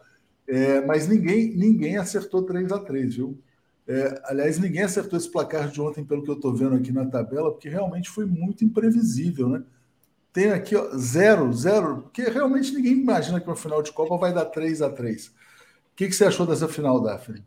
Nossa, eu achei uma, a final mais emocionante da minha vida, eu, eu diria, Léo. Eu fiquei assim, eu torci muito e eu acho que, assim, é uma final tão inesquecível, eu falei isso ontem, de tão alto nível quanto aquele 2 a 0 Brasil-Alemanha em 2002, com dois gols do Ronaldo. Então, fiquei assim, foi muito emocionante, né? A gente é, vibrou muito, alto nível, assim, o jogo já estava a Argentina jogando para caramba, é, a França parecia que não tinha entrado no jogo e de repente vira tudo, né? O Mbappé ali consegue virar tudo. E a Argentina, é. Não, essa, essa defesa aí, maravilhosa, né? E a Argentina parecia, cara, que ela não sentia, né? A França levou o primeiro gol e apagou, né? Logo no começo. E aí a Argentina conseguiu se manter ali emocionalmente forte para lutar até o final. Então eu foi muito bom. Joaquim, o que, que você achou dessa final? Esse lance realmente foi. Se, se, essa, bola, se essa bola entrasse, né, ia ser uma catástrofe de 500 anos para a Argentina, porque foi aos. Na verdade, três minutos de acréscimo do segundo tempo da prorrogação estava 3 a 3 né? Seria realmente é, terrível. O goleiro não só pegou, depois, como pegou pênalti também. Achei fantástico. Mas o que, que você achou da final como um todo, Joaquim? Achei fantástico. Esse lance foi decisivo. A gente fala do Messi, mas se não fosse essa defesa, não teria título da Argentina. Então, mostra que, na verdade, o time é um time, todo time é coletivo, que é diferente do que ocorreu com a seleção brasileira. Tem que ser coletivo. E no coletivo não significa demagogia de dar espaço para todos. Isso é demagogia, que foi feito, por exemplo, contra o Camarões, tirando a concentração do time. Eu entendo que futebol, muitas vezes o futebol é decidido antes. Você fala, mas como assim? Declarações motivam, o, o, espírito dos jogadores é decisivo, a sequência de jogos, sobretudo no campeonato curto desse, é decisivo, porque tem que manter a concentração mental, quer dizer, todo dia vou ganhar, vou ganhar, vou ganhar, e vamos lutar até o fim. E foi isso que nós vimos na Argentina. Eu achei que é, o, o, foi importante, porque também desloca um pouco o eixo do futebol, o que é muito bom, porque as quatro últimas Copas foram vencidas por seleções europeias. Então nós estávamos todos já achando, quando vai para disputa de mundial também de clubes, a gente acha que não vai dar para ganhar. O último que ganhou foi em 2012 foi o Corinthians. Então a gente acha que não vai ganhar. E, e, a, e a, Argentina foi para ganhar. E eu, declarações como do Mbappé, que já dizia: olha, é, o futebol sul-americano, porque aqui os campeonatos são de mais alto nível, então, embora tenha excelentes jogadores, já não é do mesmo nível do, do, do futebol europeu. europeu. E eles mostraram que não. Quer dizer, quatro, quatro Copas depois, eles mostraram que não, o futebol sul-americano está vivo, o futebol sul-americano sempre foi forte, sempre foi, desde 1930, desde a primeira Copa do Mundo. E a Argentina recolocou o futebol sul-americano, por isso que é importante até para nós, colocou no centro é, do mundo, né, do futebol, vamos chamar assim. E é claro que tem repercussão na autoestima do povo argentino, isso muda bastante o ânimo até lá do país. Então eu gostei bastante, vi que eles estavam jogando pelo país mesmo, pela pátria. Eu achei isso mesmo, viu? que eles estavam todos querendo vencer pela Argentina. E, e essa, essa entrevista do Mbappé, ele diz, né? Nós chegamos prontos, nós já viemos prontos, né? Argentina e Brasil não vêm, é, não, uhum. não, não, estão prontos. Esse prontos, essa palavra pré que ele usa, né? Me, me pareceu alguma coisa tipo assim, nós somos amadurecidos. E no final das contas, quando eles é, é, ficaram ameaçados ali pelo primeiro gol, eles se desarmaram. Então, é, eu, eu achei interessante isso, né? Da garra da Argentina. Agora, outra coisa que eu acho interessante que você falou, Joaquim, é que é, esse sentimento do brasileiro torcer pela Argentina, né? É, essa coisa da, da, da Latinoamérica, eu achei muito interessante também, porque ah, ontem né, ficou essa discussão, ah, porque os argentinos são racistas. Gente, o Coman, que jogou para caramba, perdeu o pênalti, mas ele jogou para caramba, é um super jogador. Já foi alvo de injúria racista agora, estão dizendo sai daqui, sai do time porque você não é francês, estão atacando o cara porque ele perdeu o pênalti pênalti, botando emoji de macaco lá no, no, Instagram dele. O Mbappé já tinha sofrido isso é, anteriormente, né? Então, assim, é, a gente. A, é, a, a, França não é essa democracia racial, né? Eles são alvo também pelos próprios franceses de racismo. Então, eu, eu, gost, eu, eu torci para a Argentina, mesmo com esse porém aí do, enfim, de ficarem é, é, falando que a Argentina é um, é um time racista, é racista mesmo. Agora está falando, o, o, não o time, mas o público argentino está falando do Mbappé, chamando ele de macaco e tudo, mas é, mas o Brasil também é. Então eu acho que eu gostei dessa, dessa volta ao futebol entretenimento, é, dessa volta também ao sentimento de latino-americanidade que a gente não tem, até por conta da língua, né? Eu morei fora no exterior e a gente não se considera latino, impressionante, né? Eu ouvi de brasileiro, por exemplo, quando eu morava no Canadá, não quero que a minha filha é, namore colombiano, outro brasileiro racista, né? Porque achava que ele era melhor do que o colombiano, né? Que a filha dele não podia namorar colombiano. Então, assim, eu, eu gostei desse sentimento de união da América Latina, acho que, que isso faz bem para a gente. Foi muito bom. A Elisaura lembrando que nenhum país do mundo é antirracista, né? E eu botei aquela imagem que mostra o Messi entrando no Olimpo, recebendo ali do Maradona, né? Muitos serviços dizendo que, como comentaristas esportivos, nós somos bons analistas políticos. Tá zoando aqui, mas tudo bem, vai. E o Nilo Alves fez um comentário muito legal. Ele está dizendo: Messi chegará ao PSG com título mundial, melhor jogador da Copa. Mbappé como artilheiro da Copa e Neymar vai chegar com um corte de cabelo novo. Tá? O pessoal também é. não perdoa, né?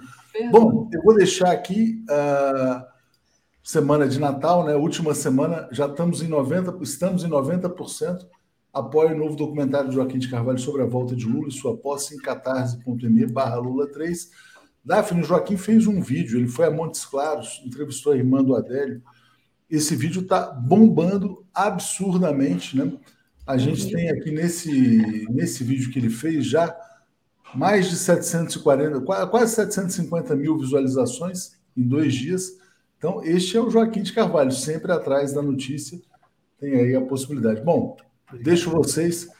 Viva a Argentina e bom dia aí para bom dia e boa semana. Valeu. Valeu, valeu, Léo. Bom, Joaquim, daqui a pouquinho a gente até vamos falar desse vídeo, sim.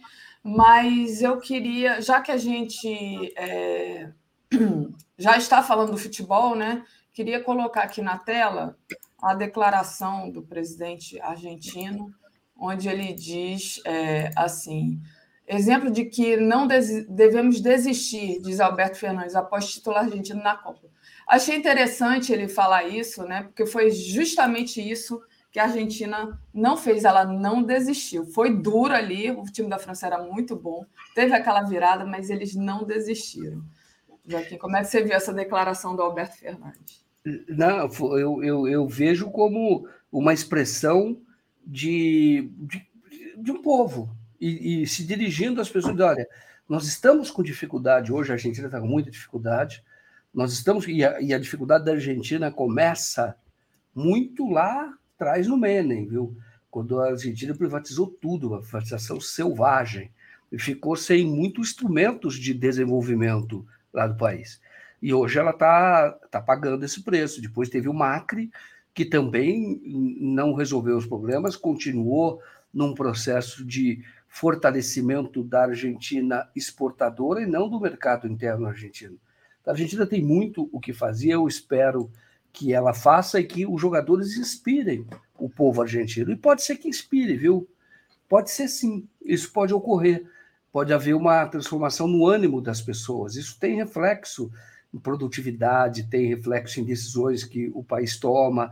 As pessoas é, é, acabam é, tomando consciência ou retomando a consciência de que é um povo, de que é uma nação e de que precisa estar unido para fazer com que o país se, se desenvolva.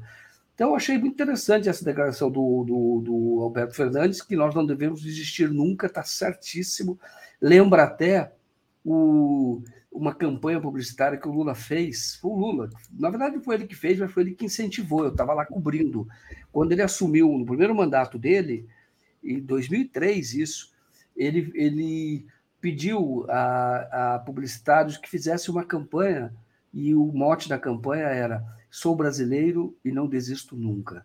Sim. Então mostrava o Ronaldo, o fenômeno, que o Ronaldo, quando foi campeão em 2002, foi uma coisa emocionante porque o Ronaldo estava, eh, eh, ele estava, vamos dizer assim, considerado ex-jogador, porque ele tinha arrebentado o joelho, arrebentado, o mundo inteiro viu aquele, aquela, aquela, como o joelho dele ficou inchado, arrebentou o joelho. E, o, e ele não desistiu, ele voltou e, e foi o melhor do mundo, foi campeão mundial, uma coisa fantástica. E ela lembra, e o Alberto Fernandes está indo por esse mesmo caminho, né? A mostrar o futebol e tentando trazer o futebol, as experiências que a gente tem no futebol, para o cotidiano, para a sua vida, que é o que mais importa, a sua vida no dia a dia, o desenvolvimento de um país, de uma nação. De forma que está certa essa frase, é, que você não deve desistir nunca. Às vezes tem uma primeira derrota hoje e a diferença é que você se levanta. Eu já disse aqui que eu me lembro bem, e isso me pareceu muito é, o que aconteceu nessa Copa, para mim, um dos momentos mais marcantes é, de, de, do esporte e de, é, de lição mesmo que o esporte dá para a sua vida, lição de ética, de moral. Eu me lembro que eu era criança, nessa época foi uma luta de 74 entre o Muhammad Ali e George Foreman. Então, é, é, foi uma luta no Zaire. Tá? Tem toda uma questão geopolítica ali também, porque Muhammad Ali tinha trocado o nome, ele era considerado Cassius Clay, ele fazia uma luta antirracista fortíssima, e ele levou a luta para o Zaire. E o George Foreman era diferente dele. E o, o, o, era no sentido de que representava o negro que cedia ao establishment americano naquela ocasião. E os dois começaram a lutar. E o Foreman era, um, era muito forte e era muito bom boxeador. Então passou sete rounds, o Foreman batendo no Muhammad Ali. E o Muhammad Ali não caiu. E quando chega, acho que no oitavo round, ele derruba o George Foreman e retoma o título mundial. Também estava considerado meio perdido para o esporte. Ele nunca desistiu. Então, eu já disse isso aqui, disse por ocasião, inclusive quando começamos essa triste era Bolsonaro, que eu dizia, na vida o mais importante não é quanto você bate, é quanto você aguenta apanhar e continuar de pé, porque você vira. E foi assim que eu vi ontem na, na Copa do Mundo e é assim que eu vejo em vários momentos do esporte e tomo esses momentos para minha vida pessoal e eu acho que assim todos devem tomar e eu espero que o povo argentino também tome. Não desistam nunca, continue lutando, saiba quem são os adversários e saiba que ele não vai te derrubar. Pode ser que episodicamente você esteja nas cordas, mas você não vai cair, vai continuar lutando, e chega uma hora que você. Foi o que aconteceu com o Lula, aconteceu com o Brasil. Chega uma hora que você consegue, não desistindo, o outro cansa, e você consegue fazer a virada. Isso eu acho fantástico. O esporte, de uma maneira geral, é fantástico porque ele nos ensina muitas coisas. Muito bom, Joaquim. É, e falando em apanhar e não desistir, agora sim, deixa eu compartilhar aqui na tela o vídeo é, da entrevista que você fez com a irmã do Adélio, né? Você foi muito atacado quando você começou a mexer nesse caso, né, Joaquim? É, de, de, colegas, inclusive colegas jornalistas. Mas está aí a irmã do Adélio, finalmente pôde visitá-lo depois de quatro anos, né, Joaquim?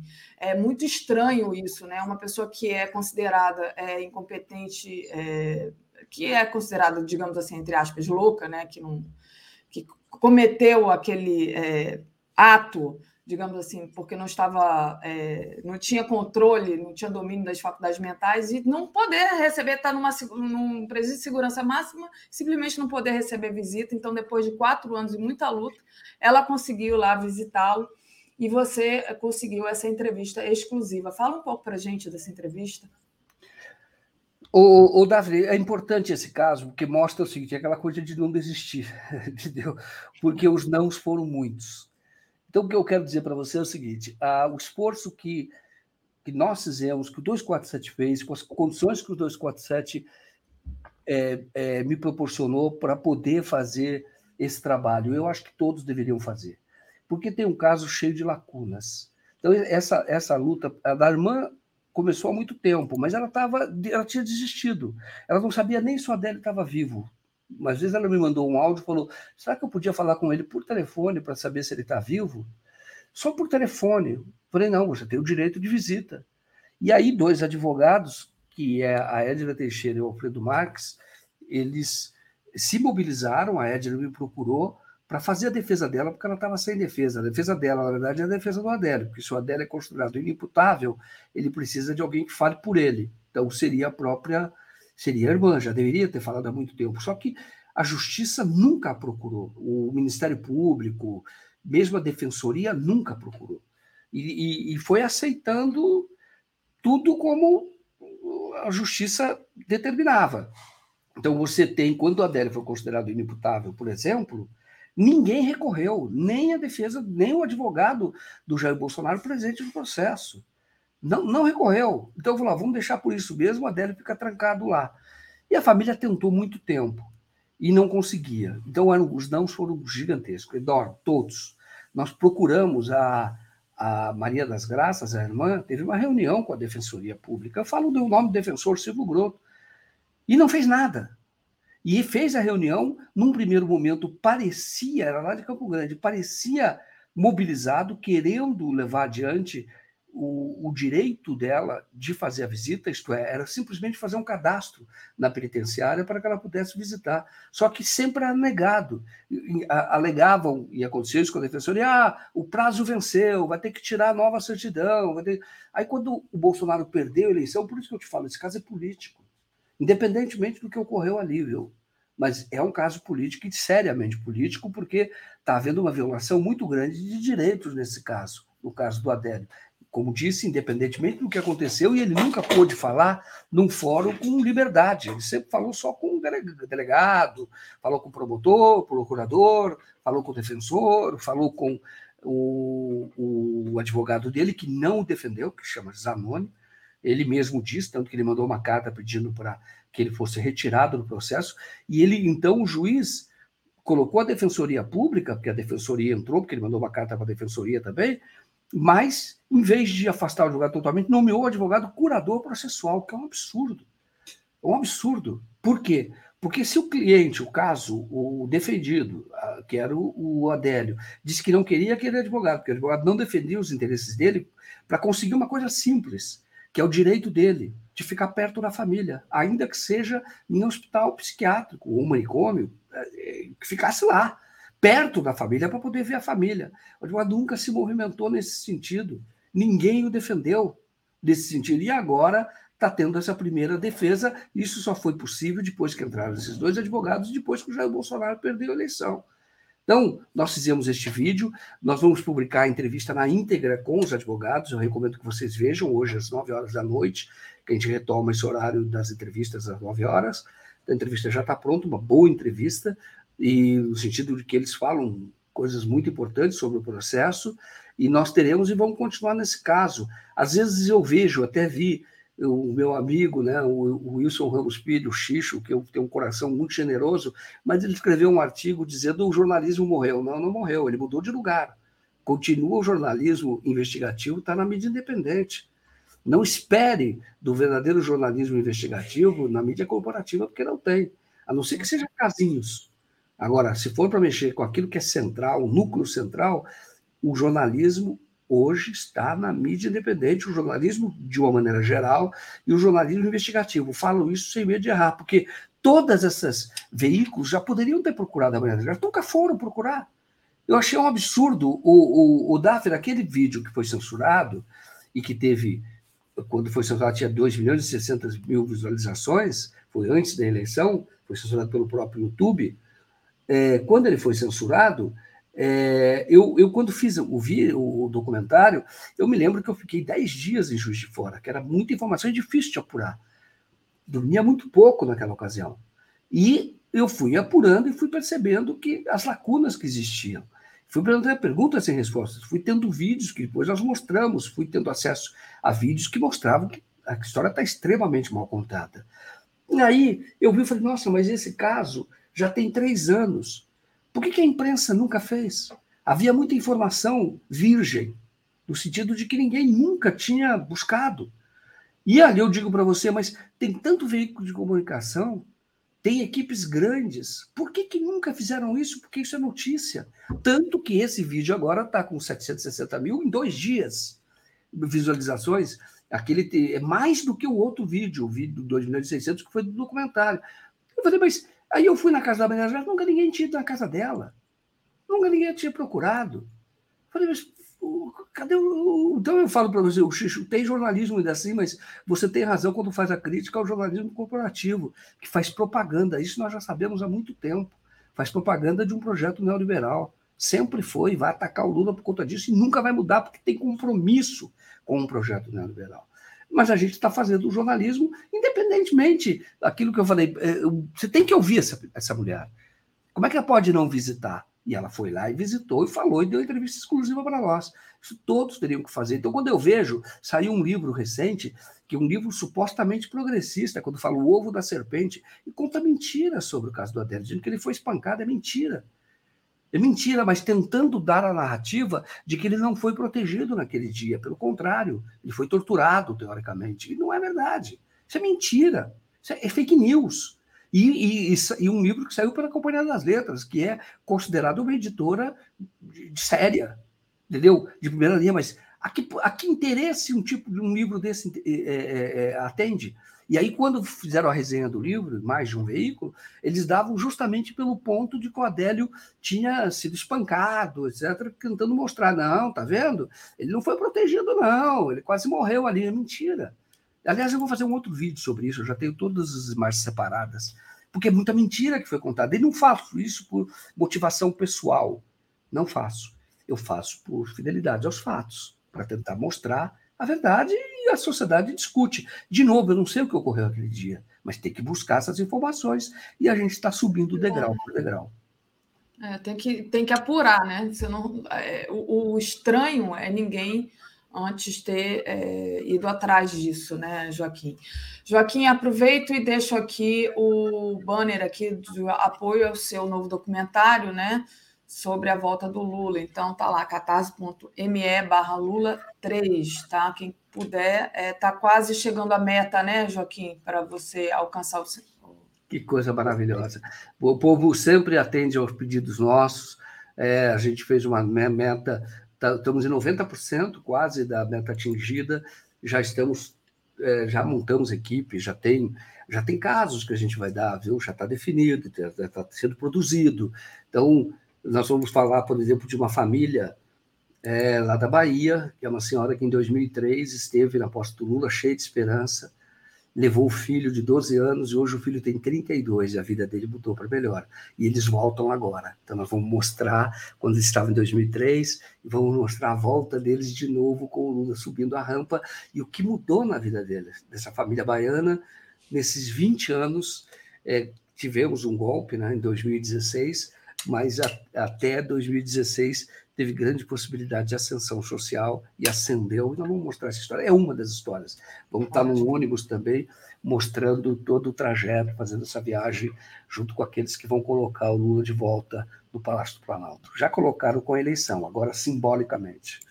Maravilha. Deixa eu agradecer aqui o João Pedro, nosso querido desenhista, que está sempre aqui com a gente, mandou um recado para você. Disse: Bom dia, meu amigo Joaquim, amo muito você, tenho alegria de ter amizade de trabalhar com você e quero te dar parabéns pela entrevista exclusiva que você fez com a irmã do Adélio.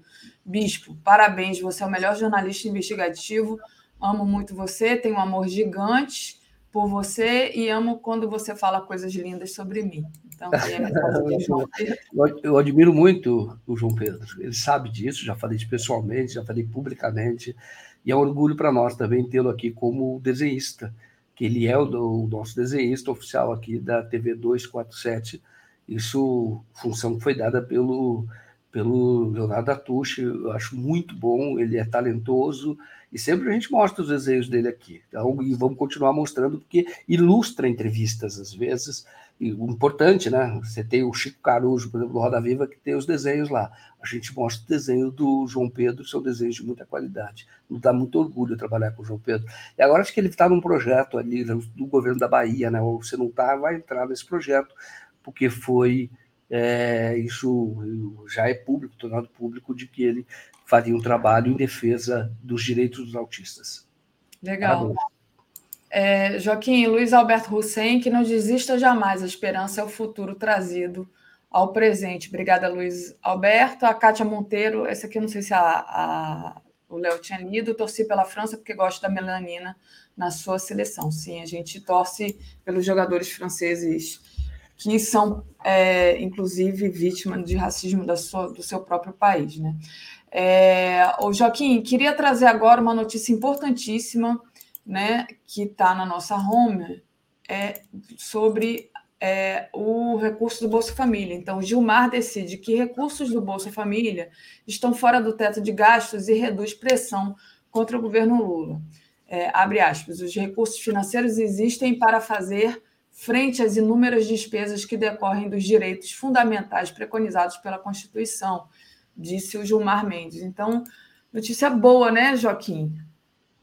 Exatamente. Na verdade, o, o Gilmar Mendes invocou, isso é importante para a gente saber como a nossa Constituição ela é importante ela é avançada. Pode melhorar? Pode.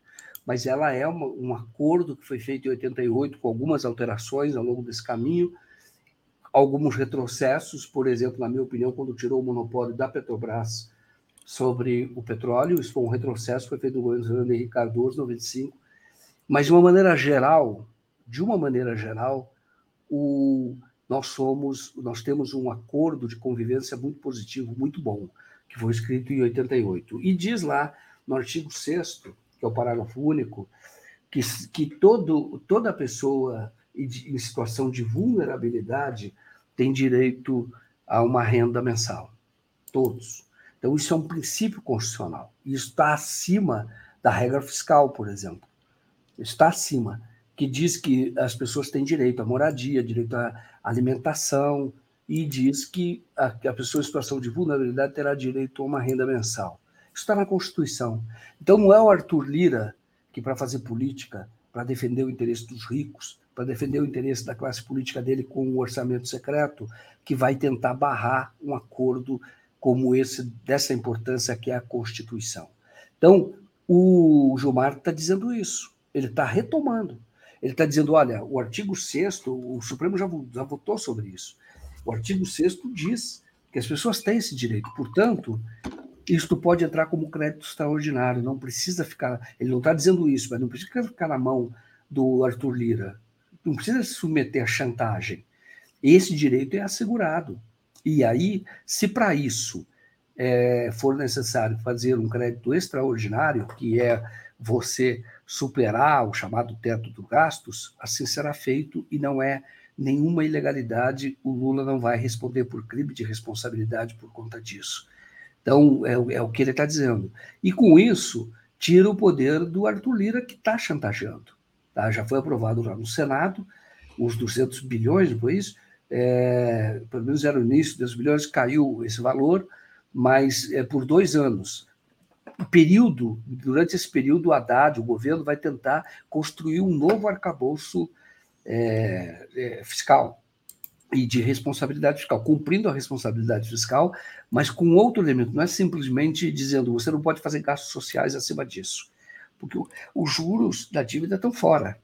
Acima disso você não pode, não estão no limite do teto do gasto, é só, é só despesa social. Então, você aqui você não vai passar, não, não é bem assim. Então, vai construir um novo arcabouço que está relacionado aos próprios juros básicos da economia, porque os juros têm muito a ver com isso, porque o governo é que paga. Então, você tem hoje, é bom a gente saber disso, varia um pouco de época por conta dos juros, mas hoje tem época que foi até 52%, 40%, 50% de tudo que a gente arrecada, tudo que o governo arrecada, de tudo que a gente paga de imposto, esse, esse, esse valor vai para pagar os juros da dívida pública. que na verdade é o sistema financeiro, dá dinheiro para o sistema financeiro. Isso, olha só, quase a metade da nossa receita. Isso é feito. Isso por conta de taxa de juros. É claro que taxa de juros não pode ser artificial. Não é simplesmente eu dizer, ah, eu quero uma taxa de juros baixíssima. Não é assim. Funciona, tem a ver com outros fatores da economia. Mas é isso que o Haddad vai tentar construir globalmente, o governo Lula, globalmente, para que a responsabilidade fiscal não seja apenas em cima do sacrifício do povo, através de dinheiro, por exemplo, do Bolsa Família, através do dinheiro de educação, de creches, de merenda escolar, não, da farmácia popular, que é isso que acabou praticamente. Não, não é assim. Então, vai se construir um, novos termos dessa responsabilidade fiscal. Não significa gastar mais do que arrecada, jamais. Porque se é gastar mais do que arrecada, você vai ter inflação. Tá? Como está tendo na Argentina, por exemplo, 100% de inflação ao ano. É um absurdo, porque isso penaliza os pobres. Não é assim, mas vai se construir uma outra saída. O Brasil é diferente da Argentina, tem mais solidez da economia, que vem desde a época do Lula da Dilma, com reservas muito altas, que faz com que a, o real seja preservado em vários momentos. Então, o Gilmar deu uma decisão correta, do ponto de vista constitucional. Correto. Falou: olha, o, o, existem direitos, e existe um direito constitucional, a pessoa tem direito a essa renda mensal portanto, isso terá que ser obedecido. Se para isso for necessário é, gerar crédito extraordinário, que gere. Não há nenhuma inconstitucionalidade, nenhuma ilegalidade nisso. Tirou o poder do Arthur Lira. O Arthur Lira ele estava querendo fazer chantagem em cima do pobre. Então, ele deve estar tá agora vendo uma, outros caminhos para poder dificultar, de alguma maneira, a vida do Lula. O Lula não vai brigar com Arthur Lira nesse primeiro momento, de jeito nenhum. Não vai interferir na eleição da Câmara, não quer fazer isso, mas não pode ficar submetido à chantagem, porque assim foi durante o governo Bolsonaro. Viu? O governo Bolsonaro foi um governo muito fraco, porque quem mandava ali era o Congresso Nacional. Foi por quê? Porque o Arthur Lira pressionava o tempo inteiro. Então, nós estamos tendo já novos ventos. Veja bem, olha que coisa maravilhosa que impede que essa, é, uh, vamos dizer assim, essa classe política fisiológica ela submeta o país é, em benefício dos interesses deles. Sim. E, bom, com essa decisão, né, o, o Lula pode ampliar é, aquele valor do benefício que era de 405 previsto no orçamento de 2023 para o Auxílio Brasil para 600 né? E também vai retomar o nome do Bolsa Família. E aí tem a, o que disse o Renan Calheiros, né? Que é o antagonista, que é ali o, o inimigo do, do Lira lá em Alagoas, né? Ele disse: a STF decidiu que miséria humana não pode ser objeto de chantagem. É então, é isso. Só para complementar aí o que você falou. Exatamente, é exatamente isso. E é importante a gente, a gente saber que esse valor ele tem impacto na economia positivo para todos, viu? Então você tem você tem para a economia. A economia gira muito a economia com essa receita. É uma renda pequena, mas é uma renda que é, movimenta muito a atividade econômica e isso gera outros benefícios. Gera um ciclo virtuoso porque aí você vai ter mais consumo, vai gerar mais emprego, e de forma que em algum momento você talvez nem precise muito dessa de, de, do, Bolsa Família. Esse é o ideal. Você incrementar tanto a atividade econômica que não venha a precisar. Hoje precisa muito, nós sabemos como, qual é a situação do povo. Agora, vai ter muito trabalho pela frente, viu, Davi? Que eu acho que é no sentido de fazer o cadastro corretamente. Tem muita gente que não merece recebe então, eu estou falando que até aquele empresário que atacou o Gilberto Gil, ele recebeu Auxílio Brasil, coisa absurda, lá no Catar, estava se divertindo lá no Catar. O cara foi lá e mordiu uma graninha.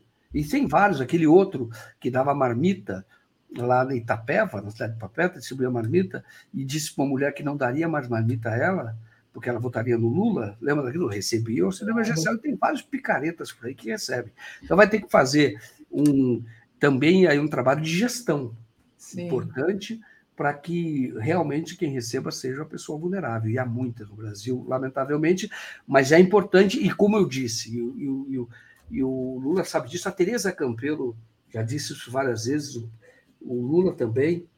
O Bolsa Família, para a inclusão social no primeiro governo Lula, quando você fez a tal classe C, quando você tirou pessoas da, da, da, da, da miséria, é, extrema pobreza, o Bolsa Família colaborou com 16%. Se fosse a colaboração de todas as políticas públicas. Você teve programa de cisternas, Sim. você teve a, a luz para todos, valorização do salário mínimo, que, que isso ocorria. E, e, e, a própria cisterna gerava atividade econômica, e aí gerava receita, é, renda. E ali, esse conjunto de políticas públicas é que fez com que o Brasil saísse do mapa da fome. E a mesma coisa vai ocorrer agora. Não é só distribuir eh, recursos, de jeito nenhum, fazer essa assistência que é absolutamente necessário, mas não é. Isso é parte. O projeto de inclusão social vai muito além disso. E, e por isso é que essa área ela tem que ficar realmente na mão de especialistas, viu? Uhum. Claro que vai ter uma, tem que ter uma distribuição política, correta, adequada. Simone Tebet tem que fazer parte do governo, porque participou realmente eh, decisivamente né, da campanha do Lula no segundo turno, então deve governar junto. Mas essa área tem que ser uma área tocada por técnicos, por gente, que, por gente que, que entenda. É, do, não é para fazer demagogia, não é para fazer política. Tá? Não é isso. O Bolsonaro tentou fazer isso. Mas tirar as pessoas da pobreza, o auxílio emergencial é um elemento existem muitos, ou Bolsa Família, é um elemento, existem muitos outros. Muito bom, exatamente, Joaquim, concordo com você. Sobre essa questão da economia, é, eu tive no interior de Alagoas fazendo uma pesquisa há uns anos atrás, e eu ouvi de gente assim de, de lugar que pequenininho, quilombo, lá no interior, lá no, no meio do sertão lá de Alagoas, dizendo: olha, as pessoas aqui trabalhavam de segunda a segunda na, na usina, né? Se, se tivesse emprego, não, não ficava em casa porque não tinha água para beber, né? E aí, quando chegou a água, né, era assim, era antes de chegar a água, era um balde por família para cozinhar, para fazer higiene, para tudo, né? Quando chegou a água, já pôde plantar alguma coisa, já pôde é, criar uma galinha, um porco, né? E isso tudo muda a vida da pessoa. Aí o cara recebe já pode criar uma galinha, já pode abrir uma vendinha, aí já dá emprego para alguém, que já pode abrir mão do benefício. Muda é toda a vida de uma, de uma localidade, de uma cidade. É muito bonito isso, gente. É, é muito bonito, você não tem noção. Mas é, você tem toda a razão. Mas mudando aqui de assunto, mas antes só agradecer aqui ao Gilberto Geraldi, que mandou aqui uma citação a outros homens que lutam durante toda a vida. Esses são imprescindíveis Nesta afirmação, Bertold Brecht se encaixa o, o trabalho do Joaquim. Ai, que bonito, Gilberto Geraldi. Obrigado. Muito obrigado. E, Fátima Tramontim, acabei de fazer minha doação no Catarse. Obrigada, Fátima. Então, agradeço demais. Daqui a pouquinho eu boto de novo o banner aqui. Só trazendo um outro assunto, é uma, um reconhecimento né, daquele que, inclusive, mandou um presente para o Lula enquanto o Lula esteve preso é, o tá aqui, olha, Papa Francisco. Lula foi vítima de fake news e não teve um processo decente, né? Então, é, o pontífice ainda recomendou cuidado com, que, com os que criam clima para qualquer processo, com o objetivo de influenciar aqueles que devem julgar e decidir. Belo reconhecimento, né, Joaquim? É, e eu acho muito importante esse reconhecimento. Ele está falando, ele não cita, mas é que está ocorrendo na Argentina também com a Cristina Kirchner. Tá? Então, ele não cita, porque aí a Cristina Kirchner, mas o processo dela é muito parecido com o do Lula. Agora, do Lula, claramente é fake news, eu gostaria muito de falar sobre isso. É, porque é o seguinte: o Lula, o, o, a questão, viu, Daphne? Quando foi 2010, eu acho, eu tive no Guarujá, eu vou de vez em quando lá, e as pessoas já falavam que o Lula teria um triplex. Era mentira. Só que isso gerou uma lenda. E o prédio não estava nem construído. As pessoas passavam em frente e diziam: oh, o Lula vai ter um triplex aqui, não sei o quê, etc. Todo mundo dizia isso. E o Lula, por que, que gerou essa fake news? Porque a Marisa Letícia tinha uma cota daquele condomínio que era do casal, era da família da época. tá? O casal na época, então era da família. Então tinha uma cota ali do, do aquele, daquele prédio que estava em construção. E as pessoas começaram a gerar fake news de que, na verdade, o prédio era o próprio Lula, de que aquilo era lavagem de dinheiro. As pessoas falavam isso. Gente na rua, taxista, ambulante, as pessoas falavam. Aí o jornal o Globo foi fazer uma matéria em 2010 e publicou essa fake news de que o Lula teria ali um triplex. Na verdade, não teria triplex. Ele tinha direito, porque comprou, estava na declaração de imposto de renda.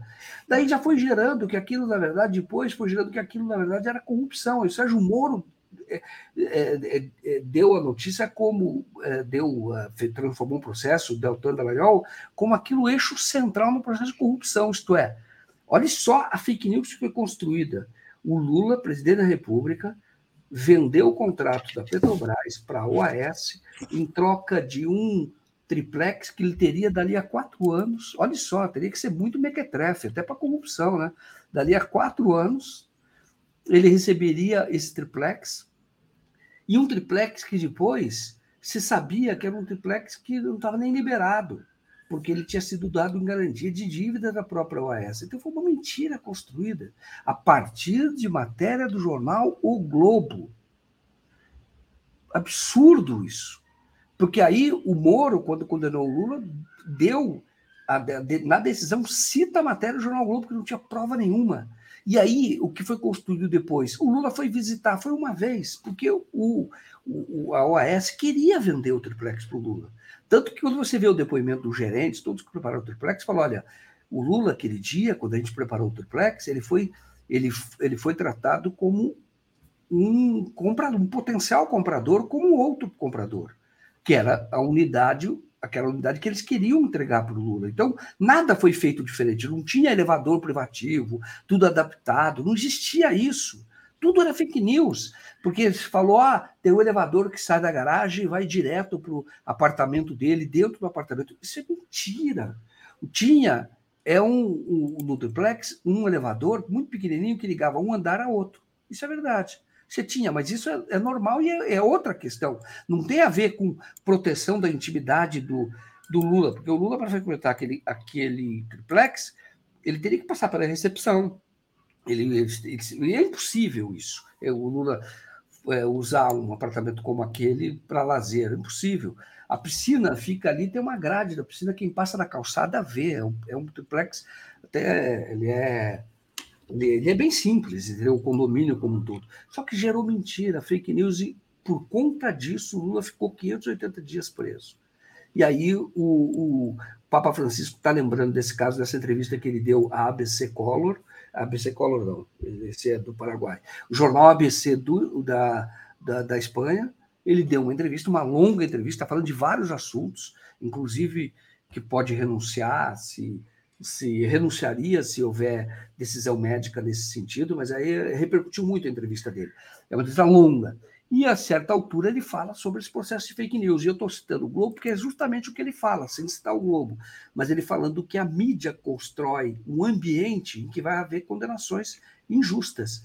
E foi o que aconteceu com o Lula. Por conta disso, nós tivemos aí quatro anos de desgraça. Porque o governo Bolsonaro é uma desgraça. É uma desgraça entendeu? Não tem outro termo melhor. Foi uma desgraça que se abateu sobre o país. É verdadeiro. Só que vai sair agora. E vai dar trabalho para reconstruir, mas vai ser reconstruído. Mas nós tivemos isso por conta de um processo que não é só jurídico, judicial, que é a lawfare, que é um processo midiático, que vai para destruir as pessoas, e aí com meias verdades, com mentiras, com fake news. Entendeu? Porque no caso do Lula, eu falei, eu ouvia isso. Falei, mas Lula não vai ter nenhum, que história vai ter de apartamento aqui? Daí eu fui até verificar como jornalista, eu vi que ele tinha direito a uma cota. E a cota era, era uma cota, é um apartamento barato, inclusive. Lá no Guarujá, fica numa região que as pessoas que têm dinheiro não querem, e é verdade. Entendeu? Que tem mais dinheiro, né? Que tem condomínios muito. É, fech... é, de gente com grana ali, em alguns lugares ali no Guarujá. Esse não. Esse fica na área muito popular. Não fazia sentido que o Lula tivesse aquilo. Aí eu fui verificar falei, não, o Lula tem de fato uma cota. Por que, que ele tem uma cota? Eu apurei naquela história. Porque a Marisa Letícia resolveu colocar o que eles tinham de recurso, a poupança deles, e fazer esse investimento. Depois venderia, certamente, ou ficaria para os filhos, ou os filhos iriam lá. Mas aquilo para o Lula é impensável. Tanto que o Lula foi até lá, alguém tirou a foto, depois divulgaram essa foto para criar toda uma narrativa de que o Lula estava ali para receber o seu quinhão do triplex, etc. Como disse, do triplex que, de, de, algo que não é nem compatível com, com quem tem sido presidente da República, morar ali naquele triplex. O, o, o Fernando Henrique Cardoso ele, ele desfruta de um apartamento de 14 milhões de euros em, em Paris. Entendeu? Então, ele está lá. Dizem que é dele, mas eu não, não, vou entrar nesse mérito agora, nesse momento.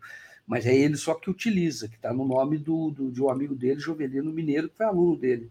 Ou pelo menos um discípulo dele, aprendeu muita coisa com ele, que é da família Bransodré, casado com a filha do Bransodré. Mas, enfim, ali, vamos dizer assim, se o cara vai roubar, então ele vai roubar para morar num apartamento em Paris daquele nível, lá de 14 milhões de, de, de, de, euros, entendeu? Então eu quero dizer, aquele triplex não fazia menor sentido. Menor sentido. Você entendeu? Não estou defendendo o roubo, não. Estou falando que se o cara fosse roubar, o cara que comandou trilhões. É, ele é um péssimo corrupto. Ele seria um péssimo corrupto. Exatamente, entendeu? Então não fazia o menor sentido, mas aquilo era um boato. Era um boato que circulava pelo Guarujá que eu ouvi quando o prédio ainda estava em construção. É, pode crer, Joaquim. É, Joaquim, tem umas questões aqui do nosso público. Deixa eu dizer que eu estou muito feliz aqui com a mensagem do nosso querido Nilson Abreu, que está sempre aqui conosco. Ele mandou aqui uma mensagem. Só agora entrei, atrasado, pois estou voltando à vida normal depois de um período internado. Como o 247, sua turma e a comunidade 247 me fazem muito bem. Que bom, Nilson, que está tudo bem com você. É, a gente, sabe, Joaquim, a gente fica aqui, a gente conhece as pessoas pelo nome. É, de comentário aqui, a gente, né? Às vezes a gente está andando na rua, deve ter acontecido com você também. Ah, Daphne, nossa, você, eu tomo café com você todas as manhãs, eu te conheço. Então, assim, é uma grande família. Então, muito feliz com a recuperação é, da saúde com o Nilson. Que bom que você está aqui conosco, Nilson. Eu, Nilson, fico muito feliz também. Força aí, viu, amigo? Que bom, viu, que você está de volta. E você sabe que me lembra? As pessoas às vezes falam, ah, eu escuto você, o celular fica em cima da geladeira enquanto eu fico fazendo minhas coisas da cozinha, uma mulher. Eu me lembro da minha mãe, minha mãe fazia isso no rádio. Era o rádio naquela é. época. Escutava o rádio, eu me lembro, criança, ela ficava o rádio, ficava ouvindo as notícias, é. o noticiário e tal, ficava ouvindo no rádio. E era muito legal. Isso a gente tem esse papel hoje, eu fico muito feliz de fazer parte da vida de todos vocês. Outro dia eu estava numa sapataria comprando um sapato, aí uma pessoa olhou assim para trás e falou: Daphne, eu reconheci pela voz, porque me escuta nesse rádio 247. Ela reconheceu a minha voz, ela não me reconheceu. E deixa eu agradecer aqui também ao César Santos, que faz uma pergunta. Bom dia, Joaquim. Daphne pergunta: a Rede Globo vai responder judicialmente pelas mentiras e prejuízos ao, ao país?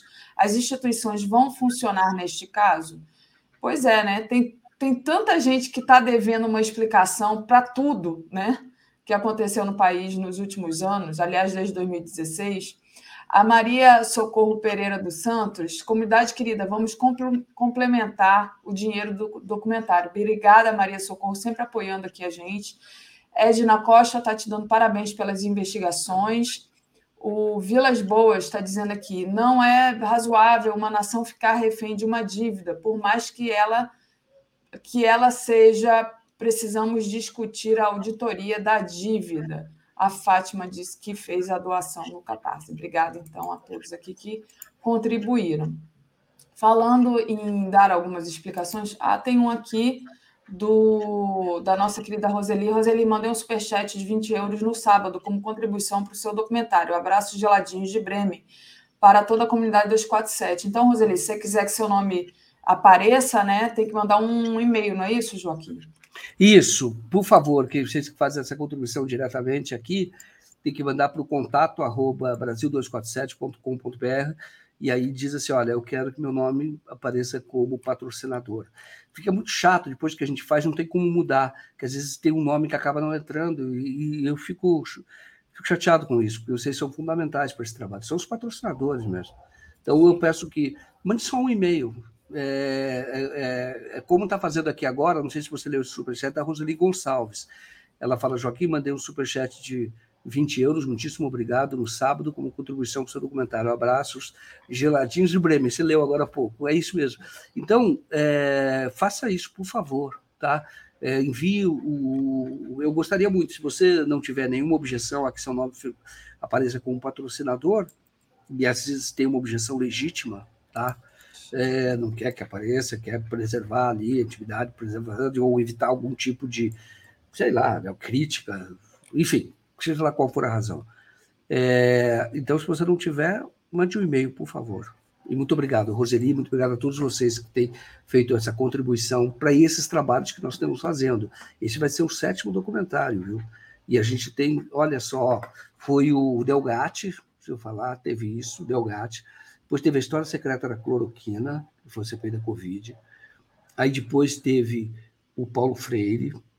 Depois teve o o, o Adélio, aquele que teve maior audiência, foi o Adélio. Depois teve sobre a, a fábrica de mentiras do governo Bolsonaro, certos termos eu não posso usar aqui, de Bolsonaro.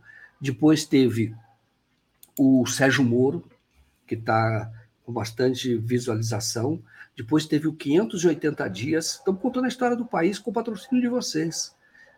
E agora nós vamos fazer a posse do Lula, seria então, portanto, o oitavo documentário. Muitíssimo obrigado a vocês por viabilizarem todo esse trabalho.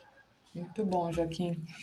É, Joaquim, deixa eu trazer um outro assunto aqui é, importante, que é essa notícia. O PSOL aprova apoio ao governo Lula em reunião do Diretório Nacional. Conseguimos afastar as diferenças internas no PSOL e reafirmar nosso apoio ao governo Lula para reconstruir o Brasil manteremos nossa essência combativa. É, então, está aí essa resolução, né? Mas é, eu não sei se você leu a resolução, eu li rapidamente, assim, sem fazer uma avaliação muito profunda, mas me pareceu ali muito dúbia essa resolução, é, no sentido de que participa, né? do governo, mas não, não vai ter cargos, né? Por exemplo, tem uma notícia do Bolos dizendo que não será ministro do Lula, mas a, apesar que tem a Sônia Guajajara, enfim, é, como é que você vê essa resolução do preço? Só é uma boa notícia, claro, né? É mais um apoio, mas queria que você trouxesse para a gente a sua análise sobre é, a gente tem que lembrar que o PSOL foi uma dissidência do PT, então há uma resistência cultural ali dentro. Tem Sim. isso. Primeiro ponto é esse. Segundo ponto, que de fato o PSOL hoje tem 12 deputados. Então você tem que considerar no universo de, de 503, né? É isso? Então você tem que considerar é, o tamanho, entendeu? 12 deputados. Ele é importante, mas é o tamanho. E ele é muito mais importante na repercussão junto a movimentos sociais, a repercussão que integrantes do PSOL têm é, junto com mídia, com a atuação deles parlamentar. Então, isso também conta para poder fazer parte de um governo. Então, o, se você for, for olhar, eu, eu acho que eles deveriam participar do governo como o Podemos participa do PSOE. Tem uma aliança com o PSOE da Espanha. Então, lá, o Podemos, por exemplo, controla. É, lá, no caso, teve uma época que eles estavam com a TV pública. Tá? Era alguém do, do Podemos que tinha essa essa incumbência. Aí foi um partido que nasceu mais à esquerda, né? E, no entanto, percebeu que com o avanço da extrema-direita, porque lá na Espanha ninguém conseguia fazer maioria. Então, a direita estava governando lá uma época, muito precária, e aí deu uma certa solidez. Por quê? Mostrou maturidade por parte do Podemos. No caso do, do PSOL, eu acho que o PSOL tem que, alertar, ela tem que ficar muito alerta para uma, uma questão. E vou dizer, eu tenho admiração por políticos do PSOL, muitos deles. Mas eu vou dizer, até eu acho que o processo de formação era necessário naquela ocasião. Inclusive com uma dissidência, não para fazer aquela coisa raivosa que a Heloísa Helena fazia. Tá? Aquela oposição raivosa, irracional. Aquilo era irracional. Mas era até importante que houvesse um, um, uma esquerda como. É interessante que a esquerda esteja organizado como o PSOL. Mas vou dizer uma coisa para vocês, pra, com todo carinho, para quem é do PSOL. Cuidado, porque a atuação do PSOL pode servir à direita, à extrema-direita. Como o PT já foi usado também em outros momentos. Não é que conscientemente, quando o PT era menor. Isto pode ocorrer. Quando quer crítica, quer desestabilizar um governo, essa é a receita básica. Viu? Então você pega, isso ocorreu em vários momentos, na época dos comunistas, que tinha o Partido Comunista, ah, Comunista Brasileiro. Então você, você tem a direita que se aproveita de quem seja mais esquerda e tenta, seja mais à esquerda, e tenta, e às vezes financia até, viu? E às vezes você se aproveita disso para poder desestabilizar um governo de centro-esquerda, um governo que eles queiram desestabilizar, porque acha que tem legitimidade, e tem mesmo legitimidade para fazer críticas. Mas se deve sempre saber, eu estou falando para o PSOL, que podem estar sendo usados, muitas vezes que é para iniciativas que são impopulares, iniciativas contra o povo. Então fique sempre atento, porque o receituário é esse. Nós usamos um partido menor que é para desestabilizar um projeto. Isso aconteceu com Getúlio Vargas, tá? isso ocorreu com o próprio governo Lula durante, algum, durante alguns momentos. Então, o, ontem essa introdução do, do, do PSOL foi necessária, eu acho importante, mostrou maturidade, embora os termos possam ser dúbios. E é normal que sejam, porque é um partido político, nem todos querem entrar, entrar no governo, mas cuidado para fazer oposição achando que está melhorando o Brasil, mas na verdade está servindo a um projeto de direita. Assim foi na época do mensalão. Hoje já dá para fazer essa análise. Da Lava Jato também, né? Muito... época da Lava Jato, exatamente. Então, não estou dizendo que não devam fazer crítica, façam, a gente tem que criticar sempre, mas saiba que às vezes podem estar interesses poderosos por trás das suas críticas, elas podem estar sendo estimuladas. Qual é a receita que usa normalmente? Páginas da Globo, páginas do, do Globo, né? É, da revista Veja, TV Globo, eles começam a dar espaço para vocês, mas tudo isso é para. E vocês vão gostar desse espaço. Mas tudo isso é para desestabilizar um projeto político que atende ao interesse nacional, mas vai contra o interesse de uma minoria. Maravilha, Joaquim. É isso aí. É, teve essa notícia, a Teresa já está entrando aqui, do Boulos, né, que diz que não será ministro do governo Lula. Diz: vou exercer meu mandato na Câmara. É, ele afirmou. O que é até muito interessante, porque ele, o Boulos é muito combativo, né? A gente precisa de gente combativa na Câmara. Mas passo para você aí fazer uma encerramento. Rapidamente, eu acho primeiro que mostra a maturidade do Boulos, porque ele poderia ser ministro, mesmo que fosse uma pasta menor, porque tem dos deputados, essa é uma pasta menor. Ele poderia ser ministro, ficar um ano e três meses no cargo só, não faria nada lá. Teria alguma exposição, porque ele vai disputar a prefeitura com grande chance de ganhar. Tá? Então, eu acho que o Boulos sabe para onde está indo, está com o barco dele firme nessa direção. Existe uma conversa e e o, e o, com o PT, de isso foi feito lá para ter, o, na época, o Boulos retirar a candidatura a presidente, e o Boulos então, teria o apoio do PT na eleição municipal de São Paulo em 2024. Repetindo, ele tem chance, e eu acho que ele está fazendo um jogo político maduro, viu? Então, eu preciso fazer essa, essa é, destacar essa importância, porque se ele fizesse como todos fazem, fica lá um ano e três meses, cai fora e aí não teria, não, não tem condição de executar projeto político nenhum, muito pouco, mas teria visibilidade. E ele vai tentar ter essa visibilidade pela Câmara dos Deputados. Acho, acho que ele tomou a decisão correta e madura. Muito bom. Obrigada, Joaquim, é, pela sua análise hoje, pelo bom trabalho que você está fazendo e te desejo uma ótima semana. Valeu. Obrigado, viu, Daphne? Um prazer estar aqui. Bom dia a todos vocês. Até mais. Até mais. Comentário de Tereza Cruvinel. Bom dia, Tereza, tudo bem? Bom dia, Daphne. Bom dia, comunidade. Vejo uma, uma blusa azul e branca. Você vibrou muito com a vitória da Argentina ontem. É azul e branco? Nós duas estamos de riscas hoje. Estamos de... Não combinamos. Teve um dia que eu, que eu entrei na, no Bom Dia 247 de preto de bolinha branca junto com a Tereza. A gente só está na mesma sintonia, mas a gente não combinou é. eram bolas maiores e bolas menores. Hoje são riscas amarelas e riscas azuis. Mas, falando sério, eu gostei muito da, da vitória da Argentina, né? Todos nós, né?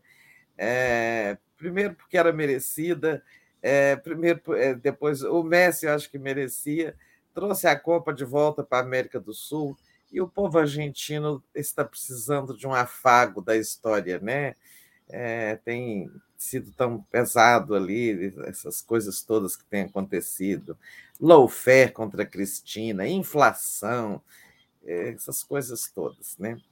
Hum. Mas é, gostei muito. Também gostei. Eu disse ontem, né, que a gente fez uma transmissão é, da, da Copa, depois eu, eu participei do Boa Noite que além de tudo eu acho o Messi um cara legal, assim, né? Ele se importa, ele, ele, ele fala sempre contra as, as desigualdades sociais, né? Ele é um, um ativista, digamos assim, não, não da, daqueles clássicos, né? Mas sempre que ele tem a oportunidade de falar, ele fala.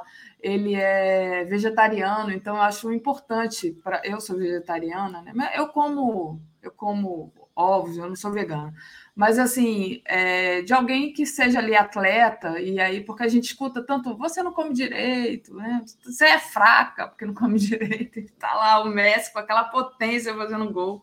Então, achei eu muito legal. Eu sou vegetariana, mas ainda não consegui chegar lá. É.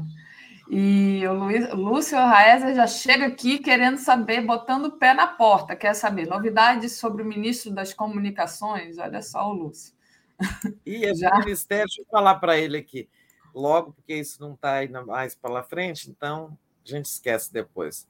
Tem novidade, não. Esse ministério, é, gente, eu acho que é daqueles que vão ficar para as composições com outros partidos. Não acho que vai para o PT, é, nem para a esquerda. Eu acho que esse ministério aí vai ser daqueles que o Lula terá que usar para composições com MDB, PSD, sabe?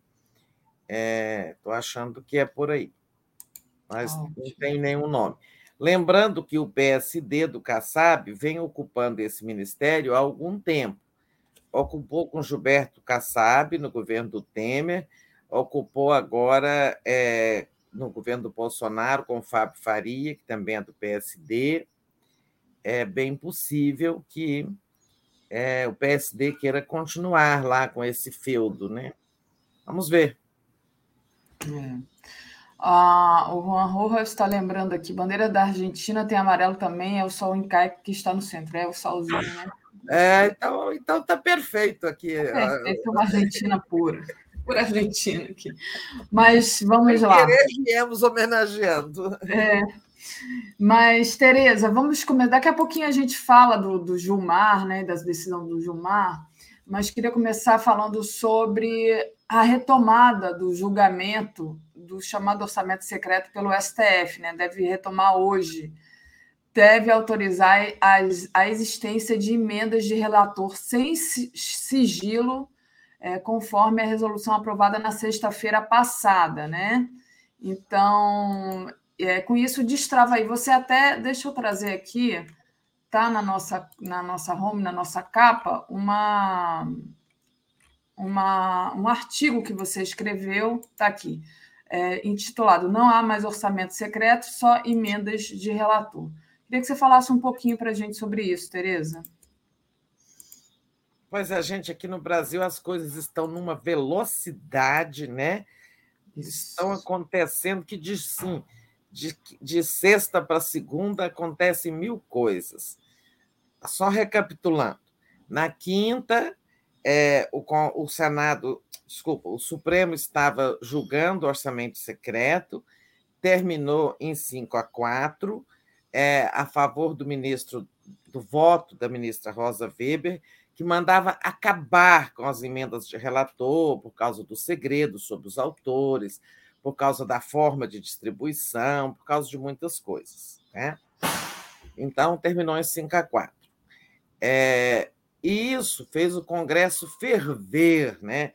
porque o Congresso vem de uma longa é, caminhada sobre o orçamento, assim, buscando poder sobre o orçamento. No começo era bastante justo, porque na ditadura, como já contei aqui, O Congresso não tinha poder nenhum de emendar, de modificar o orçamento da República. O Congresso só podia homologar aquele orçamento que a, os, os ditadores de plantão mandavam. Né? E aí foi se recuperando, depois da Constituição de 88, da democratização, o Congresso reconquistou o direito de apresentar emendas e de fazer mudanças ali no orçamento, se achasse que alguma coisa né, não estava certa e tal, favorecer mais um, uma política pública, um ministério, um órgão do que outro, etc. É, isso é uma prerrogativa dos parlamentos em todo o mundo, em todas as democracias, porque o parlamento também é eleito pelo povo. Né?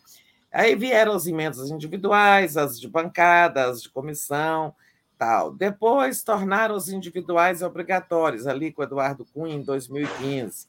Em 2019, aproveitaram que estava entrando um, um presidente que dizia, parecia ser inimigo do Congresso, tornaram obrigatórias, né, a liberação obrigatória, também as de bancadas, bancadas estaduais.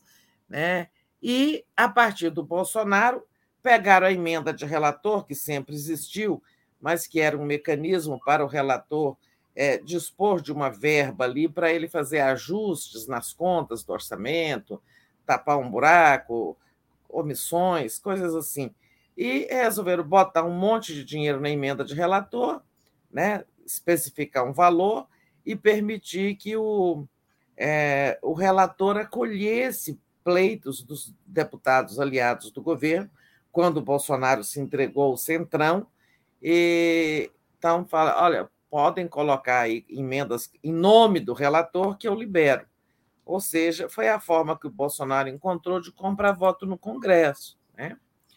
É, o voto da ministra Rosa vinha dizendo que era para acabar com isso, porque ela já tinha tentado uma decisão anterior, né, pedindo transparência, o Congresso disse que não era possível, então foi ficando ali, não havendo como melhorar, é melhor acabar com isso, obstar esse recurso, esse instrumento. Ok.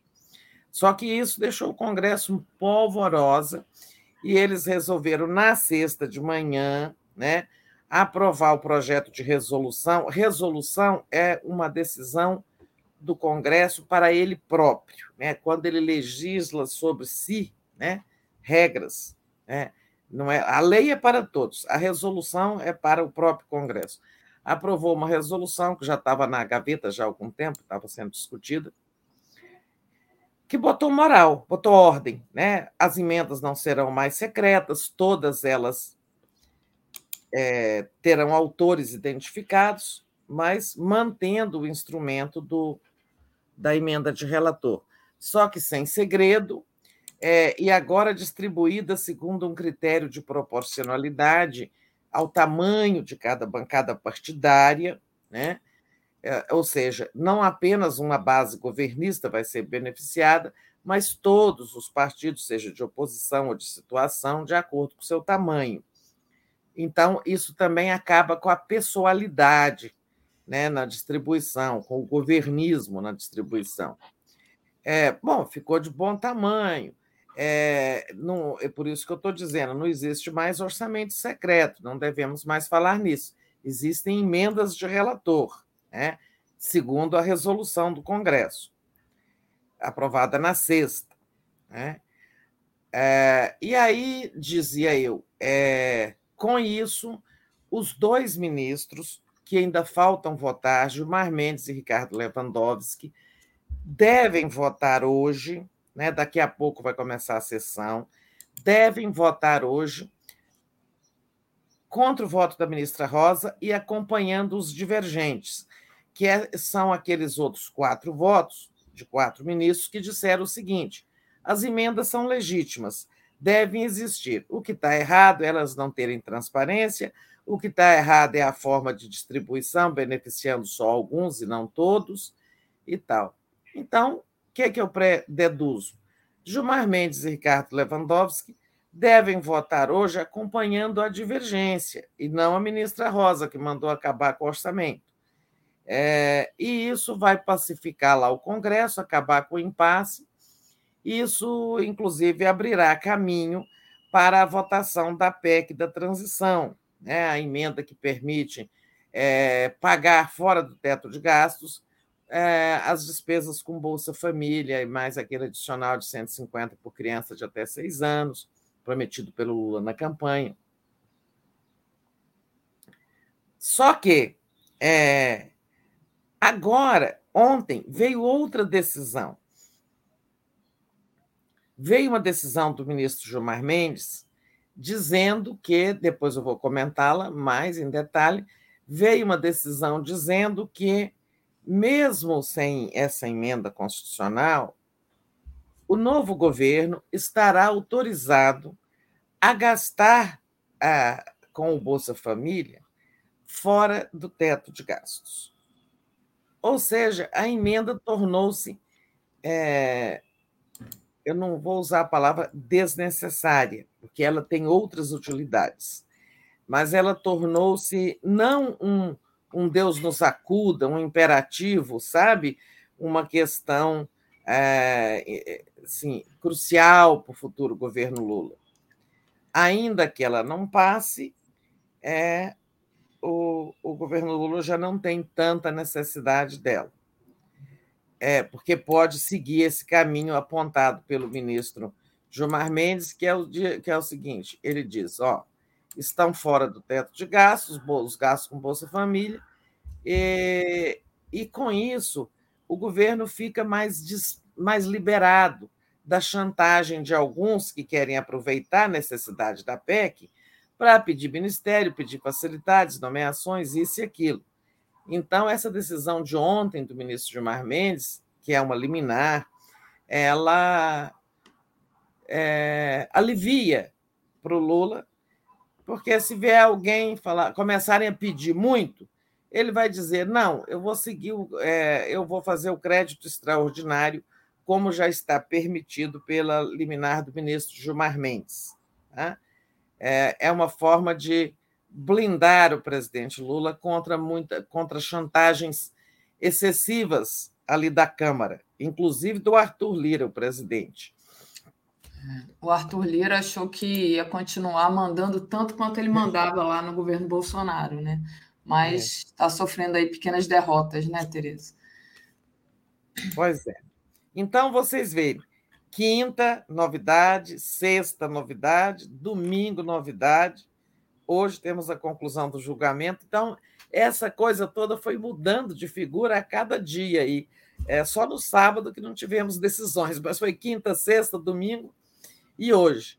Ou seja, agora é o seguinte: é, se vierem com muita faca, é, dando muita facada, aí o Lula pode seguir pelo outro caminho. E quem está muito feliz com isso aí é, até fez uma frase aí: não se pode fazer da miséria do povo instrumento de chantagem, foi o Renan Calheiros, o senador Renan, que é, desde o início foi contra essa PEC, disse que o governo tinha errado, porque ele previa exatamente que isso ia fortalecer o Arthur Lira, que é um adversário dele na política local lá em Alagoas. É, é, então, o, com a decisão do ministro Gilmar Mendes, é, o Renan é, está celebrando, porque ele não quer exatamente que o governo Lula tenha que, digamos, botar muita azeitona na empada do Arthur Lira para conseguir a aprovação da PEC. O, o governo agora pode dizer: se ficar muito caro, não pago, eu vou pelo caminho do, do da, da liminar do ministro Gilmar. A liminar diz que o presidente pode apenas pedir um crédito extraordinário e pronto. Né? Então, Renan está aí celebrando, porque a posição dele acabou prevalecendo. Muito bem, é, Tereza. Outra outro motivo de comemoração também para o Renan, né, é a questão do filho dele, né? Então, é, a gente está vendo aí que é, mais ministros é, podem ser anunciados, não vão ser anunciados agora, só depois da votação dessa PEC da, da transição, né? É. Mas o Haddad convidou o Renan Filho para o planejamento, né? E eu queria saber o que, que você acha que isso pode significar, né? Pode significar, por exemplo, que a Tebet não vai para o desenvolvimento social, né? Enfim, é, e outra coisa também que a gente pode trazer a respeito dessa questão dos ministros, né? É, que são 37 ministros e que, enfim, existe aí todo um trabalho a ser feito, né? Queria que você falasse um pouco disso. É, antes de é. você falar, Tereza, rapidinho, deixa eu só agradecer aqui o Gilberto Clubinel. Bom dia às queridas Tereza e Daphne. Messi fez tabela sensacional com o Di Maria. Lula fez outra com Gilmar aos 46 do segundo tempo. E agradecer a Patrícia Silva Oliveira, que entrou aqui como membro. Então, fa faça como a Patrícia, entre como membro aí do YouTube. É. Passo para você, Tereza. Mas antes de entrar nessa história de ministério, mas é, dela vou pegar só essa parte aí. O Renan deve estar feliz também com esse convite ao filho dele para ser ministro do Planejamento é um esforço aí para se compor com o MDB, mas depois a gente volta aí ao assunto. Eu queria complementar ainda essa coisa de, desse, de, de PEC, né? Uhum. Realmente, o ministro Gilmar deu uma ajuda aí importante, né, Gilberto? É, uma tabela aí. Mas olha, o governo, é, se o julgamento de hoje terminar, como eu estou dizendo, né, com os dois ministros decidindo que as emendas de relator continuam existindo, só que agora com transparência, com critérios, com moralidade, é, embora tenha uma excrescência ali, que elas reservam 7,5% para cada mesa do Senado e da Câmara. Ou seja, 15% dos recursos da emenda de relator, que este ano são 19 bilhões, 7,5% fica para a mesa da Câmara e para a mesa do Senado. Quem preside a mesa da Câmara? Arthur Lira. Quem preside a mesa do Senado? Rodrigo Pacheco. Isso quer dizer que a mesa, que na verdade é composta de sete membros, mas o presidente é quem manda, ainda terá um grande poder sobre o orçamento, é, porque 7,5% representa 1,4 bilhão ou seja, a mesa ainda, te, ainda poderá indicar emendas de um valor muito alto. Isso significa que o Arthur Lira ainda continuará tendo muito poder, não tanto quanto tinha sobre o orçamento, né? porque tinha sobre o orçamento inteiro, era ele que indicava o relator. É, então, fica ali, mas ficam com um poder ainda muito grande, tanto ele como o presidente do Senado, né? Rodrigo Pacheco. É, é uma, então, assim, isso muita gente criticou, mas não se consegue mudar tudo de uma vez. Foi feita a mudança melhor possível. Eu não estou dizendo que esse projeto de resolução foi uma solução ótima. Não foi ótima, né? mas foi bem melhor do que era, né? embora tenha essa, essa história aí das mesas. Né? Mas é aquele negócio: quando o inimigo é forte, você vai lá, dá uma nocauteada dele, talvez você não consiga né, tudo de uma vez, mas foi bastante importante. Mas, retomando o meu raciocínio, se o julgamento terminar assim, é, pacifica a coisa com o Congresso, vai ter muito mais boa vontade, mas o futuro governo Lula não deve desistir de aprovar a PEC, mesmo tendo agora o plano B legalizado, é, permitido, autorizado pela decisão do ministro Gilmar. Por que, que não vai? Eu acho que vão tentar ainda, de todo modo, aprovar a PEC. Né? Porque é, desde que a chantagem não venha muito alto. Se vier com muita, muita facada, é aquilo que eu disse. Não, vamos pelo plano B, né? caminho Gilmar. Mas eu acho que vão tentar aprovar a PEC de todo modo. Amanhã, a votação está marcada para amanhã, na Câmara, já passou no Senado. É, é porque tem outra, tem um detalhe aí. Pela PEC, é, o governo transfere todo o dinheiro necessário para o Bolsa Família para fora do teto dos gastos. É, e como o Bolsonaro deixou no orçamento de 2023 uma previsão de, de, de receita de 105 bilhões, que seria suficiente para pagar um auxílio de 405 reais, mas não para tudo, Se o novo governo aprova uma PEC dizendo todos os gastos com Bolsa Família ficarão fora do teto de gastos, ele salva aqueles 105 bilhões, aquilo vira o que eles chamam de um espaço fiscal. Ou seja, aqueles cinco que estão lá dentro do teto para a Bolsa Família, o governo Lula vai destiná-los a outras necessidades, a outros programas que também estão sem dinheiro, como é, Bolsa é, Farmácia Popular, merenda escolar, não sei mais o quê, um monte de coisas aí no orçamento de 23 que estão com pouco dinheiro.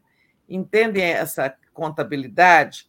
Por uma razão contábil, né, de sobrar mais dinheiro, a PEC é mais interessante do que o outro caminho, né? Porque o outro caminho é apenas assim: o Lula já tem 105 bilhões dentro, debaixo do teto, né, deixados ali aprovados pelo Bolsonaro.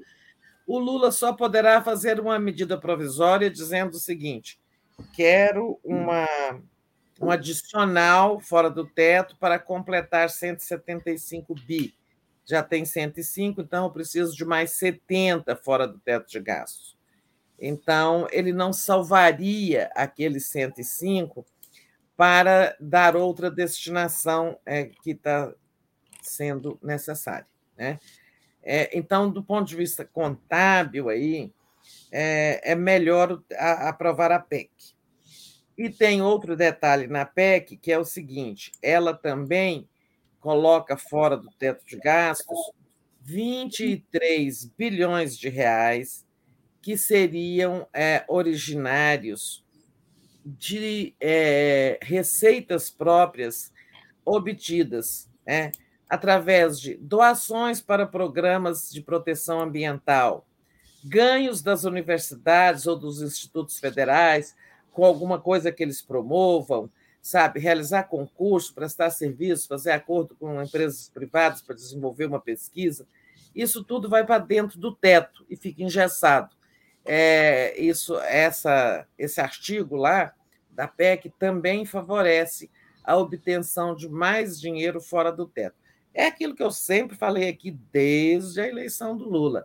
Tem que acabar logo com o teto. Mas agora isso ficou para depois. A PEC já está fixando um prazo de oito meses para o futuro governo apresentar uma proposta de nova âncora fiscal, ou seja, uma nova forma de é, controlar as contas públicas, é, vigiar para que não haja mais, mais despesa do que receita, né, manter ali no azul as contas públicas. É, de forma que, mesmo tendo obtido chancela do Supremo para o plano B, é, o, o, eu acho que o governo ainda vai pelo plano A, que é a aprovação da PEC. Mas é aquilo. Agora, com o orçamento secreto resolvido, o Congresso não tem mais razão para estar revoltado, é, só falta saber, é, só falta que eles não venham cobrar fatura muito alta, senão o governo pode ir para o plano B, né? Ou seja, é, o Lula agora tem assim, ele tem uma faca e um garfo na mão, tá? Se não for de um jeito, vai de outro. Aqueles chantagistas que querem se aproveitar, como diz o Renan, da miséria do, do povo para obter vantagens, agora não podem abusar muito, não, porque se abusar muito, o Lula fala: ó, é, vou para o outro caminho. É claro que vai ser alguma concessão será feita ao Arthur Lira, mas não vai ter, ele, ele não vem assim como, sabe, manda chuva, sabe, comer, com, vão ter que comer na minha mão. Não vai dar para ele falar mais isso, vão ter que comer na minha mão, tá? Então, acho que agora expliquei bem a questão. Vamos ver se é, está. Oh, o que, que ela disse? Ela diz: queremos a PEC, mas, mas decisão de Gilmar não deixará o pobre ah, na mão. Então, eu não tinha visto que... essa matéria, ela está dizendo a mesma coisa que eu. Exato. Eu nem tinha lido. Ó, é, o governo vai tentar aprovar a PEC. É, você vê que eu sou uma boa analista, hein? Não, sabe, não tinha visto essa matéria. Eu estava deduzindo que o governo ia querer a PEC, porque ela é mais vantajosa do ponto de vista orçamentário, mas a decisão do Gilmar é, não deixará o pobre na mão, diz a Gleisi, e, digo eu, não deixará o futuro governo na mão do Lira. Uhum. Tá? Exatamente. Então, tá aí. Só então, para ilustrar o que você falava, Tereza. Vamos ver se amanhã é, a PEC, então, será aprovada. É, agora em uhum. condições políticas muito melhores do que na semana passada. Eu acho que essa semana vai ser de desatar nós. Acho que o Lula vai desatar muitos nós. É, desata esse do orçamento secreto, desata esse em consequência da PEC, e aí vem aquela coisa de ministério. Aí voltamos ao assunto, Daphne, aquele que você tinha falado. Vamos falar do ministério. Antes, eu só queria ler aqui os. É. Os comentários, o Cláudio Cunha diz: Tereza sempre perspicaz e atenta. Corda Bamba diz que você é maravilhosa, Tereza, sabe Obrigada. tudo. e tem outros aqui também. É, do próprio corda, da própria Corda Bamba, né? Da Ana, ela diz. É, Bom dia, Daphne Tereza e comunidade. Hoje tem diplomação da CLDF. Desculpa.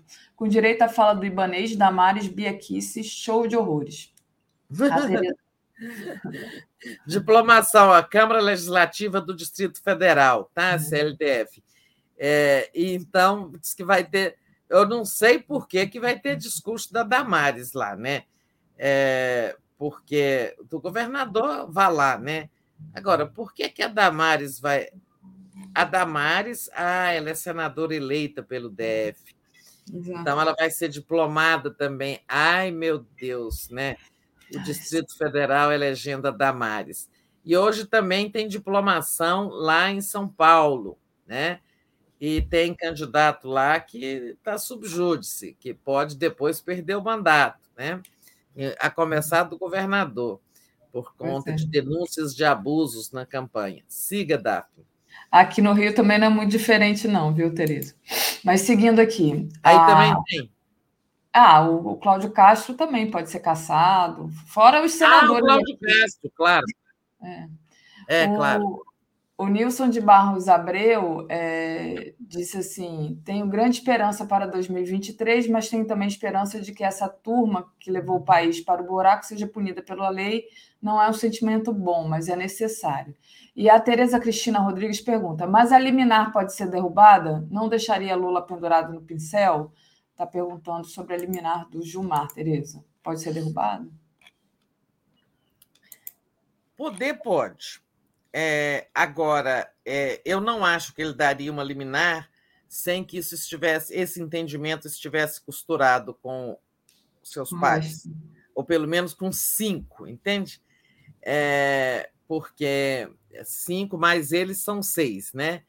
Bom, eu sei que ele contaria, claro, com Lewandowski, ele contaria com o Alexandre Moraes, ele contaria três, né?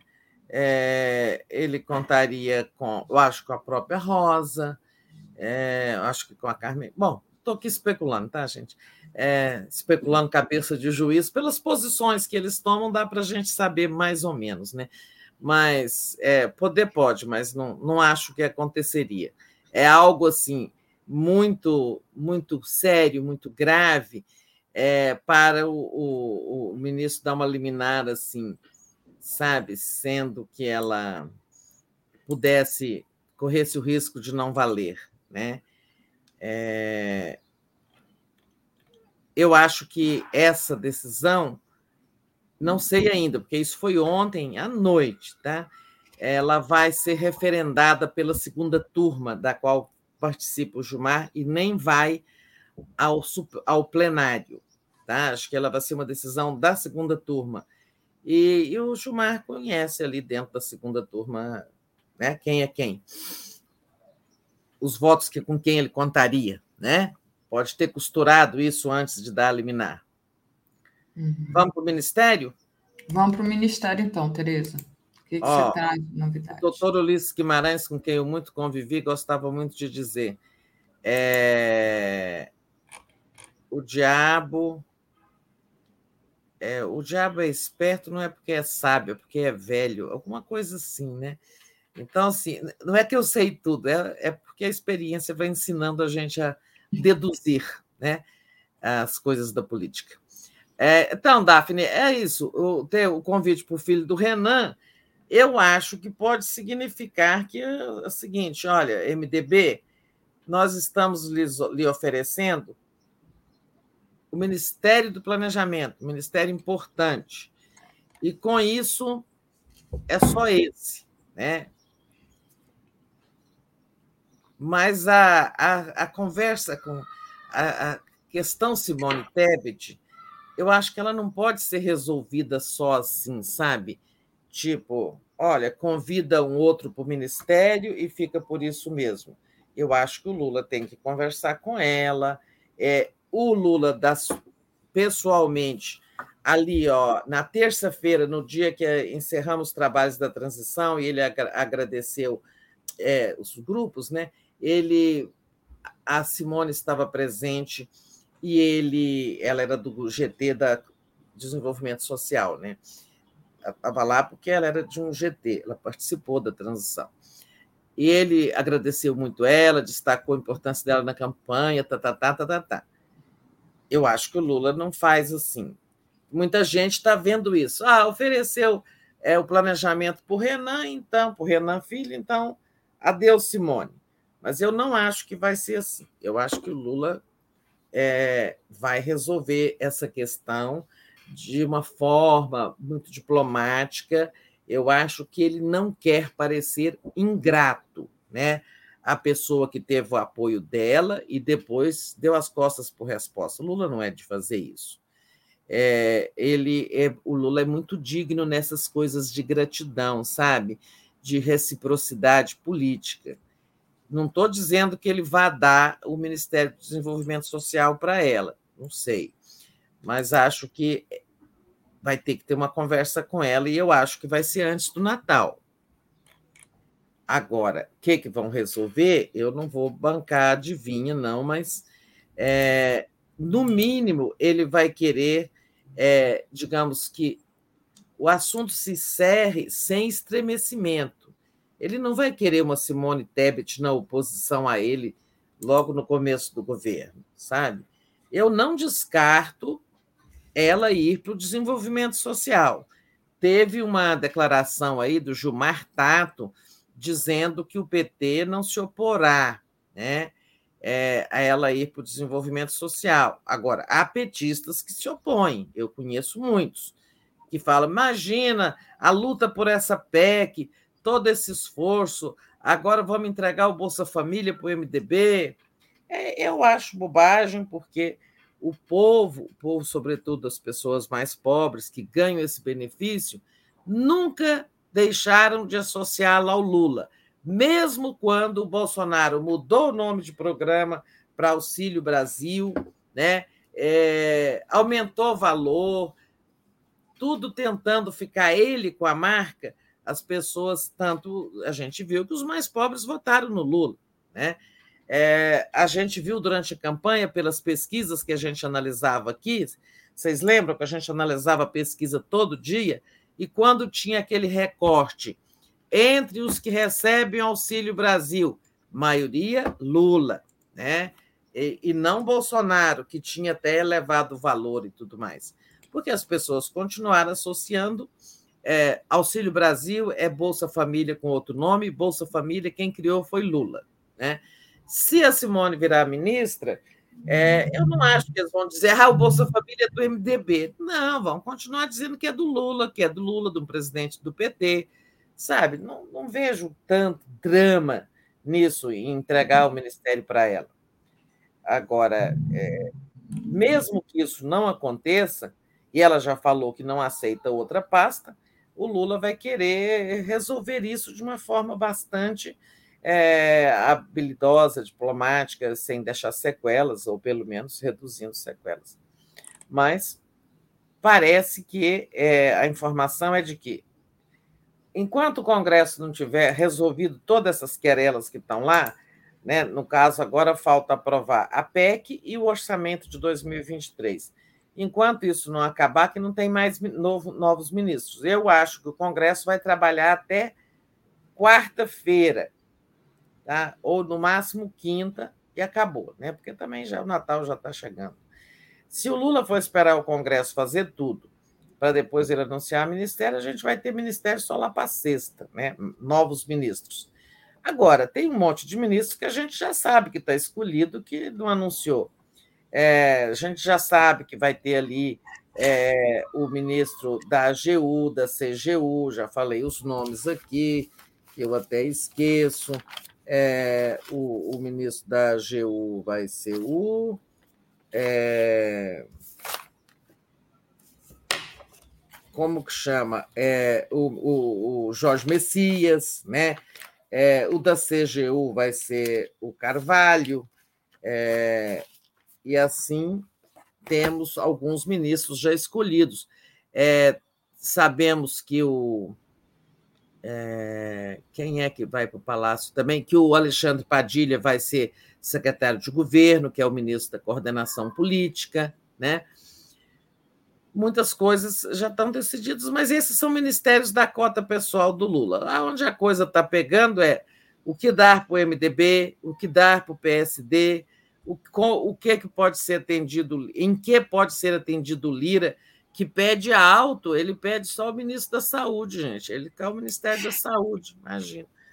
É, e esse vai ser da Nízia Trindade, presidente da, da Fundação Oswaldo Cruz. Né? É, também eu acho que não está sendo anunciada exatamente porque tem gente pedindo, então deixa quieto, né? É, falta esse planejamento também, que é a segunda perna da equipe econômica, falta comunicações, falta infraestrutura, né? Tem muita coisa aí para ser resolvida. É, mas o Lula está trabalhando nisso, né? Quer ver outro ministério que falta? Também turismo. Tem os pequenos partidos que também vão ganhar pastas: turismo, esportes. Olha, tem a, a querela do meio ambiente, Marina ou Isabela Teixeira, quem sabe nenhum dos, nenhuma das duas, e sim Jorge Viana, essa questão também está pendente. São dez partidos que integram a coligação do Lula. Até agora tem ministros do PT, né? ministros do PSB, como o Flávio Dino, né? que mais? É, não tem ministro do PSOL indicado, será a mesma Sônia Guajajara em povos indígenas?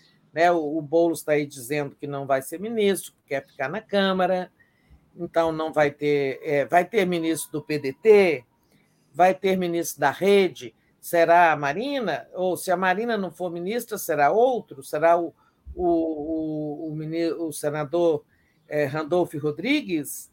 em desenvolvimento urbano ou cidades, é, tem perguntas demais sem resposta ainda, né? Serão 37 ministérios. A gente só sabe cinco ou seis, né? É, então, agora, temos duas semanas para o ano acabar, é o período que o Lula tem para cuidar disso, resolver tudo.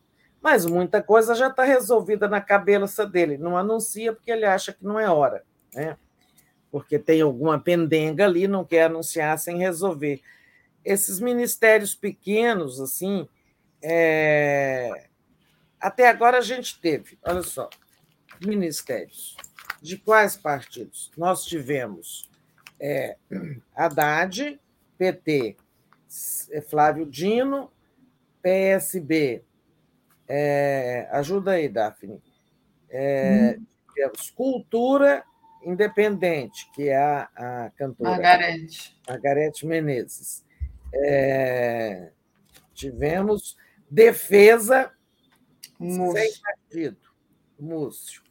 Esse aí não é cota partidária de ninguém.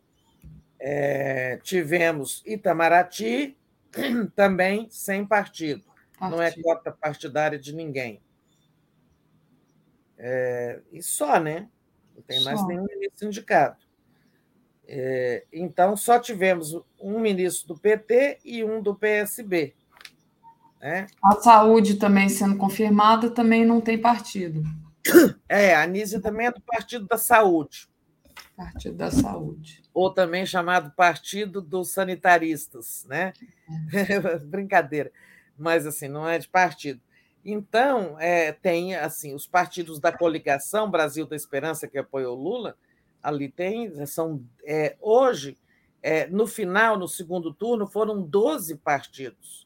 Ainda que não ganhem ministérios todos, até serão contemplados aí com um segundo escalão, é uma coisa assim. É, tivemos o Mercadante, mas ali o BNDES não é ministério, embora valha muito mais do que muito ministério. Né? É, é isso, gente. De ministério é, não tem novidades assim, não. Estamos só fazendo um balanço. O que mais temos, Daphne? É, a, queria agradecer a Miriam Marques, que comentou aqui bastante essa questão da Simone Tebet, né? Ela diz: o povo e a militância fizeram mais do, do que ela, né? Cobrando aí que não fosse a Tebet, como Tereza está falando aqui, alguma coisa aí que está sendo cobrado, né? Está meio cabo de guerra, como a gente já falou aqui. Queria agradecer a Sônia Fagundes, que entrou como membro aqui do YouTube e ao Magno Cortez. O Magno Cortez mandou uma contribuição aqui para a, o Lula 3, né, o, novo documentário do Joaquim, em nome de Sofia Virgínia de Freitas é, Cortez, de 11 anos. Magno, eu vou pedir encarecidamente para que você, por favor, mande um e-mail para contato arroba brasil247.com.br pedindo para incluir o nome da Sofia Virgínia na, nos créditos do filme, porque senão a gente aqui só mandando superchat a gente não tem como incluir. Você tem que escrever um e-mail para contato brasil247.com.br pedindo para incluir. Outra questão que apareceu aqui, Tereza, é sobre o destino do Randolph, né? O Randolph que é, que é, tá aí, todo mundo foi protagonista né, nessa nessa campanha do Lula, mas até agora não se sabe qual é o, o que espaço ele vai ocupar. Inclusive, ele deu uma declaração para falar sobre essa questão do Gilmar Mendes. Né? Ele diz foi uma grande vitória contra a fome. Então, você ainda não tem notícia do que, que vai acontecer com o Randolfo, o pessoal está perguntando aqui. Pois é, é, o Randolph é o seguinte: é verdade, eu acho que ele foi um, um, dos coordenadores da campanha, um apoio de primeira hora, ele é da rede. Né? É, se a Marina for ministra, será que a rede, proporcionalmente ao seu tamanho, vai ganhar dois ministérios? Não sei, quem responde essa pergunta é o Lula. Né? O Randolph está é, coordenou o grupo de transição do desenvolvimento regional.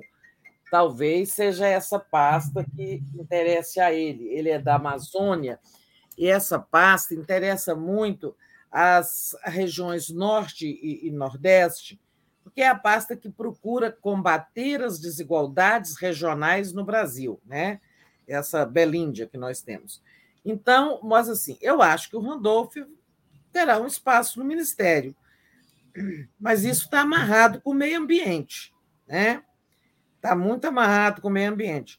Se o Ministério do Meio Ambiente, é, se a Marina não for ministra, e sim a Autoridade Nacional Climática, aí abre-se um espaço para o Randolph ocupar, desenvolvimento regional ou outra pasta.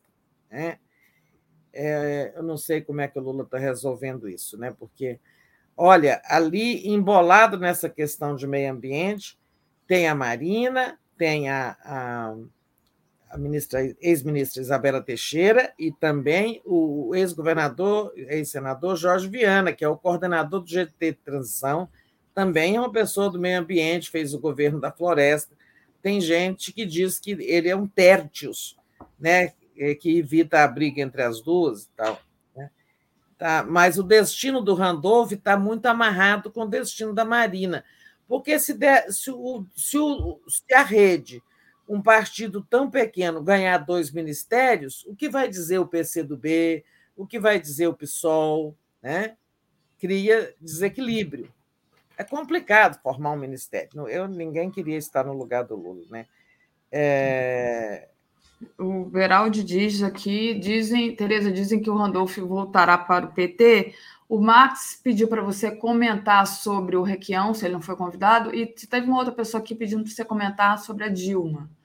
É, se a Dilma também não vai ocupar. Você já comentou, quase, quase sempre você comenta aqui sobre a Dilma, né, Tereza?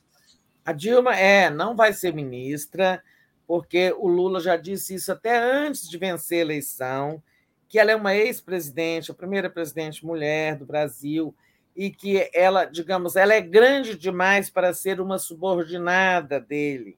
Né? Ele fez uma palavra assim, é, uma, é, usou uma frase parecida com isso que eu disse. Né? Não cabe no ministério, né? É, não cabe pelo tamanho, né? É, disse ele.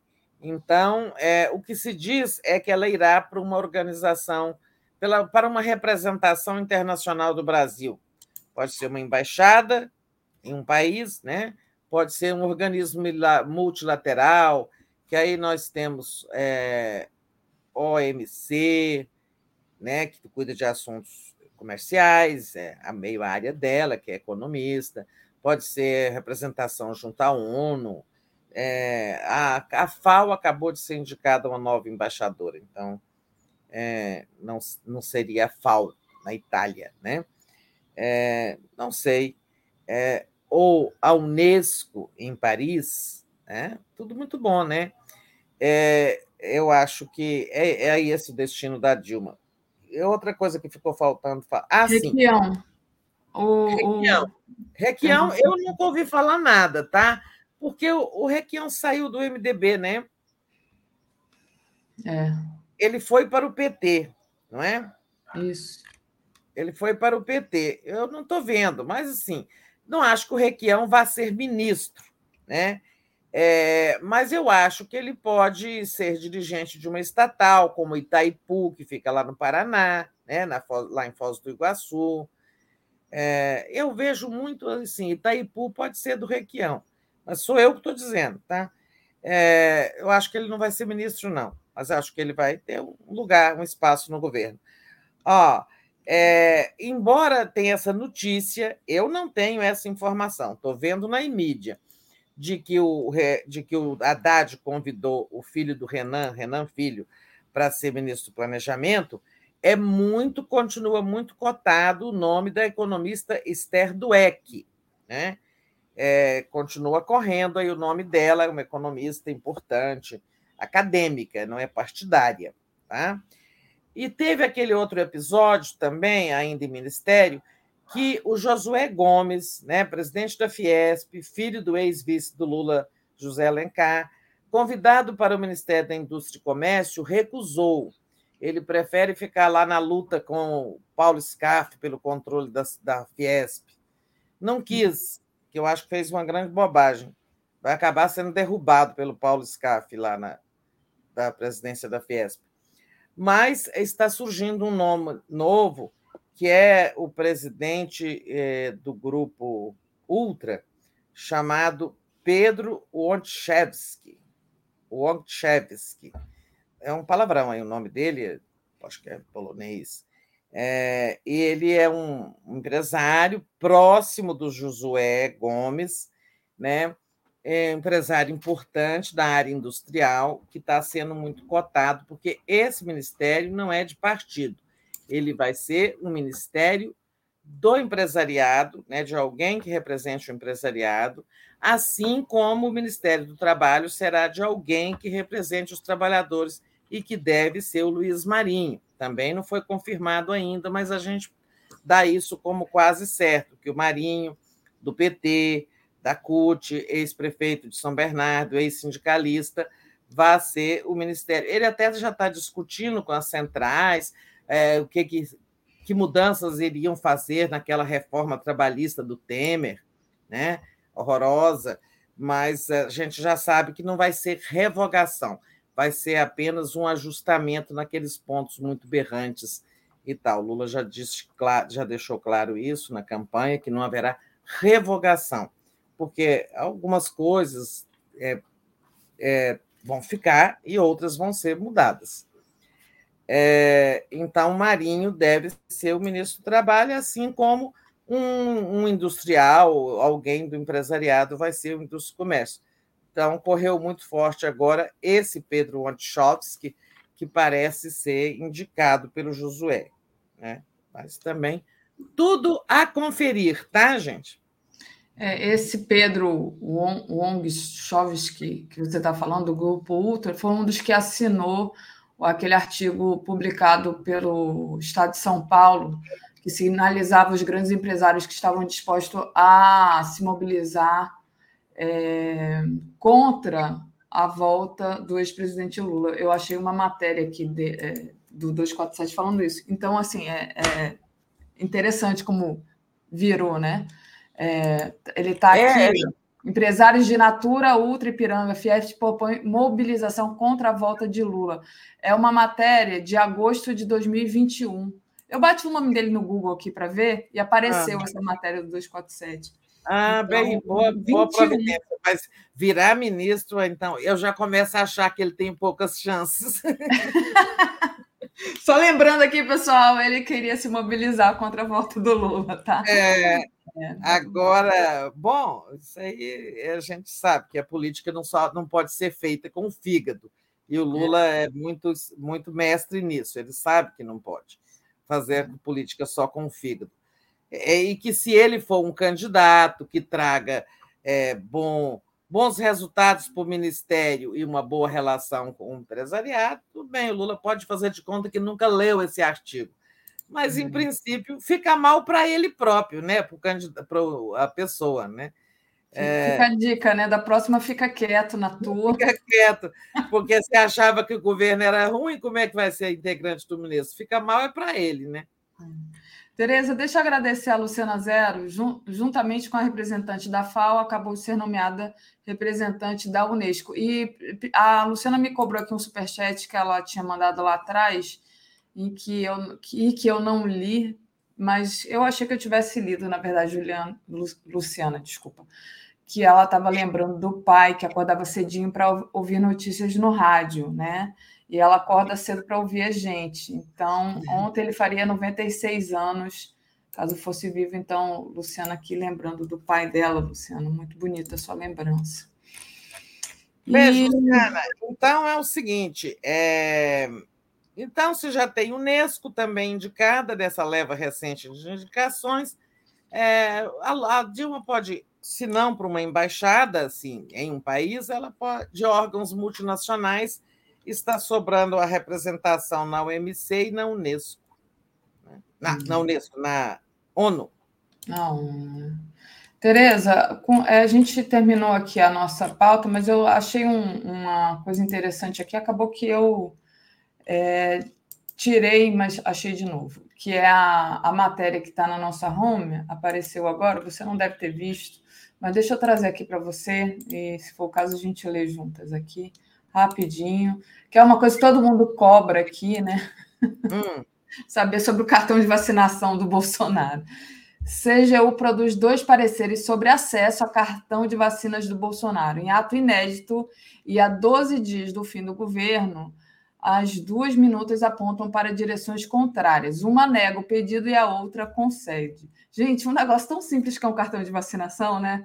Mas tem aí pareceres é, contraditórios, né? Então, em meio às disputas internas pelo preenchimento de cargos do, de comando no novo governo, a Controladoria Geral da União, CGU, produz dois pareceres sobre um pedido de acesso ao cartão de Jair Bolsonaro no ato inédito. Então, bom, foi está dizendo aqui, é uma reportagem de Francisco Leale, do Estado de São Paulo, né? E tem essas duas, é, duas versões, As né? Posições contraditórias, né? Contraditórias, né? É, mas eu acho que nenhuma delas é, vale, porque a CGU, a meu ver, não tem o poder de quebrar o sigilo imposto por um decreto presidencial, né? É, o, o, decreto do Bolsonaro colocou 100 anos de sigilo no cartão de vacinação dele. O Lula ainda está, a equipe jurídica do Lula ainda está procurando caminhos para revogar esses sigilos. Tá? Então, acho que a CGU ela não tem, não tem competência legal para quebrar o sigilo imposto por decreto do presidente. Só o outro presidente, eu acho que pode revogar o decreto. E é mesmo assim, o Lula está estudando, mandou estudar, sabe? E acho muito complicado ainda, porque é, você vê, se um sigilo, esse o Bolsonaro fez sigilo sobre coisas pessoais, que não são questões de Estado, mas se abre um precedente, é, uma questão de Estado, o outro pode revogar também. Então, Lula mandou estudar meticulosamente essa história dos sigilos do Bolsonaro. Claro, ele prometeu revogar, ele quer revogar. Agora, é claro que ele não pode fazer nada ilegal. É, Tereza, é uma pena, porque acabou o futebol, a gente podia fazer um bolão do cartão de vacinação do Bolsonaro. Vacinou, não vacinou? Foi com Pfizer, foi com AstraZeneca, se vacinou, né? Mas, enfim. Era isso, Tereza. Vou... Eu acho que ele não vacinou. Tá? Você acha que ele não vacinou? Acho eu acho vacinou. que ele vacinou, sabia? Mas, enfim, a gente não vai saber disso agora. É, só quando, quando aparecer. Vamos lá, Tereza. Deixa eu agradecer o pessoal aqui. Às 10 horas agora tem Globalistas, a guerra híbrida internacional contra a posse de Lula. Às 11 horas, Giro das 11, Lira vai brigar com Lula. Às 13 horas, Invisível, muito além do petróleo, a transição e a luta dos trabalhadores das trabalhadoras petroleiras.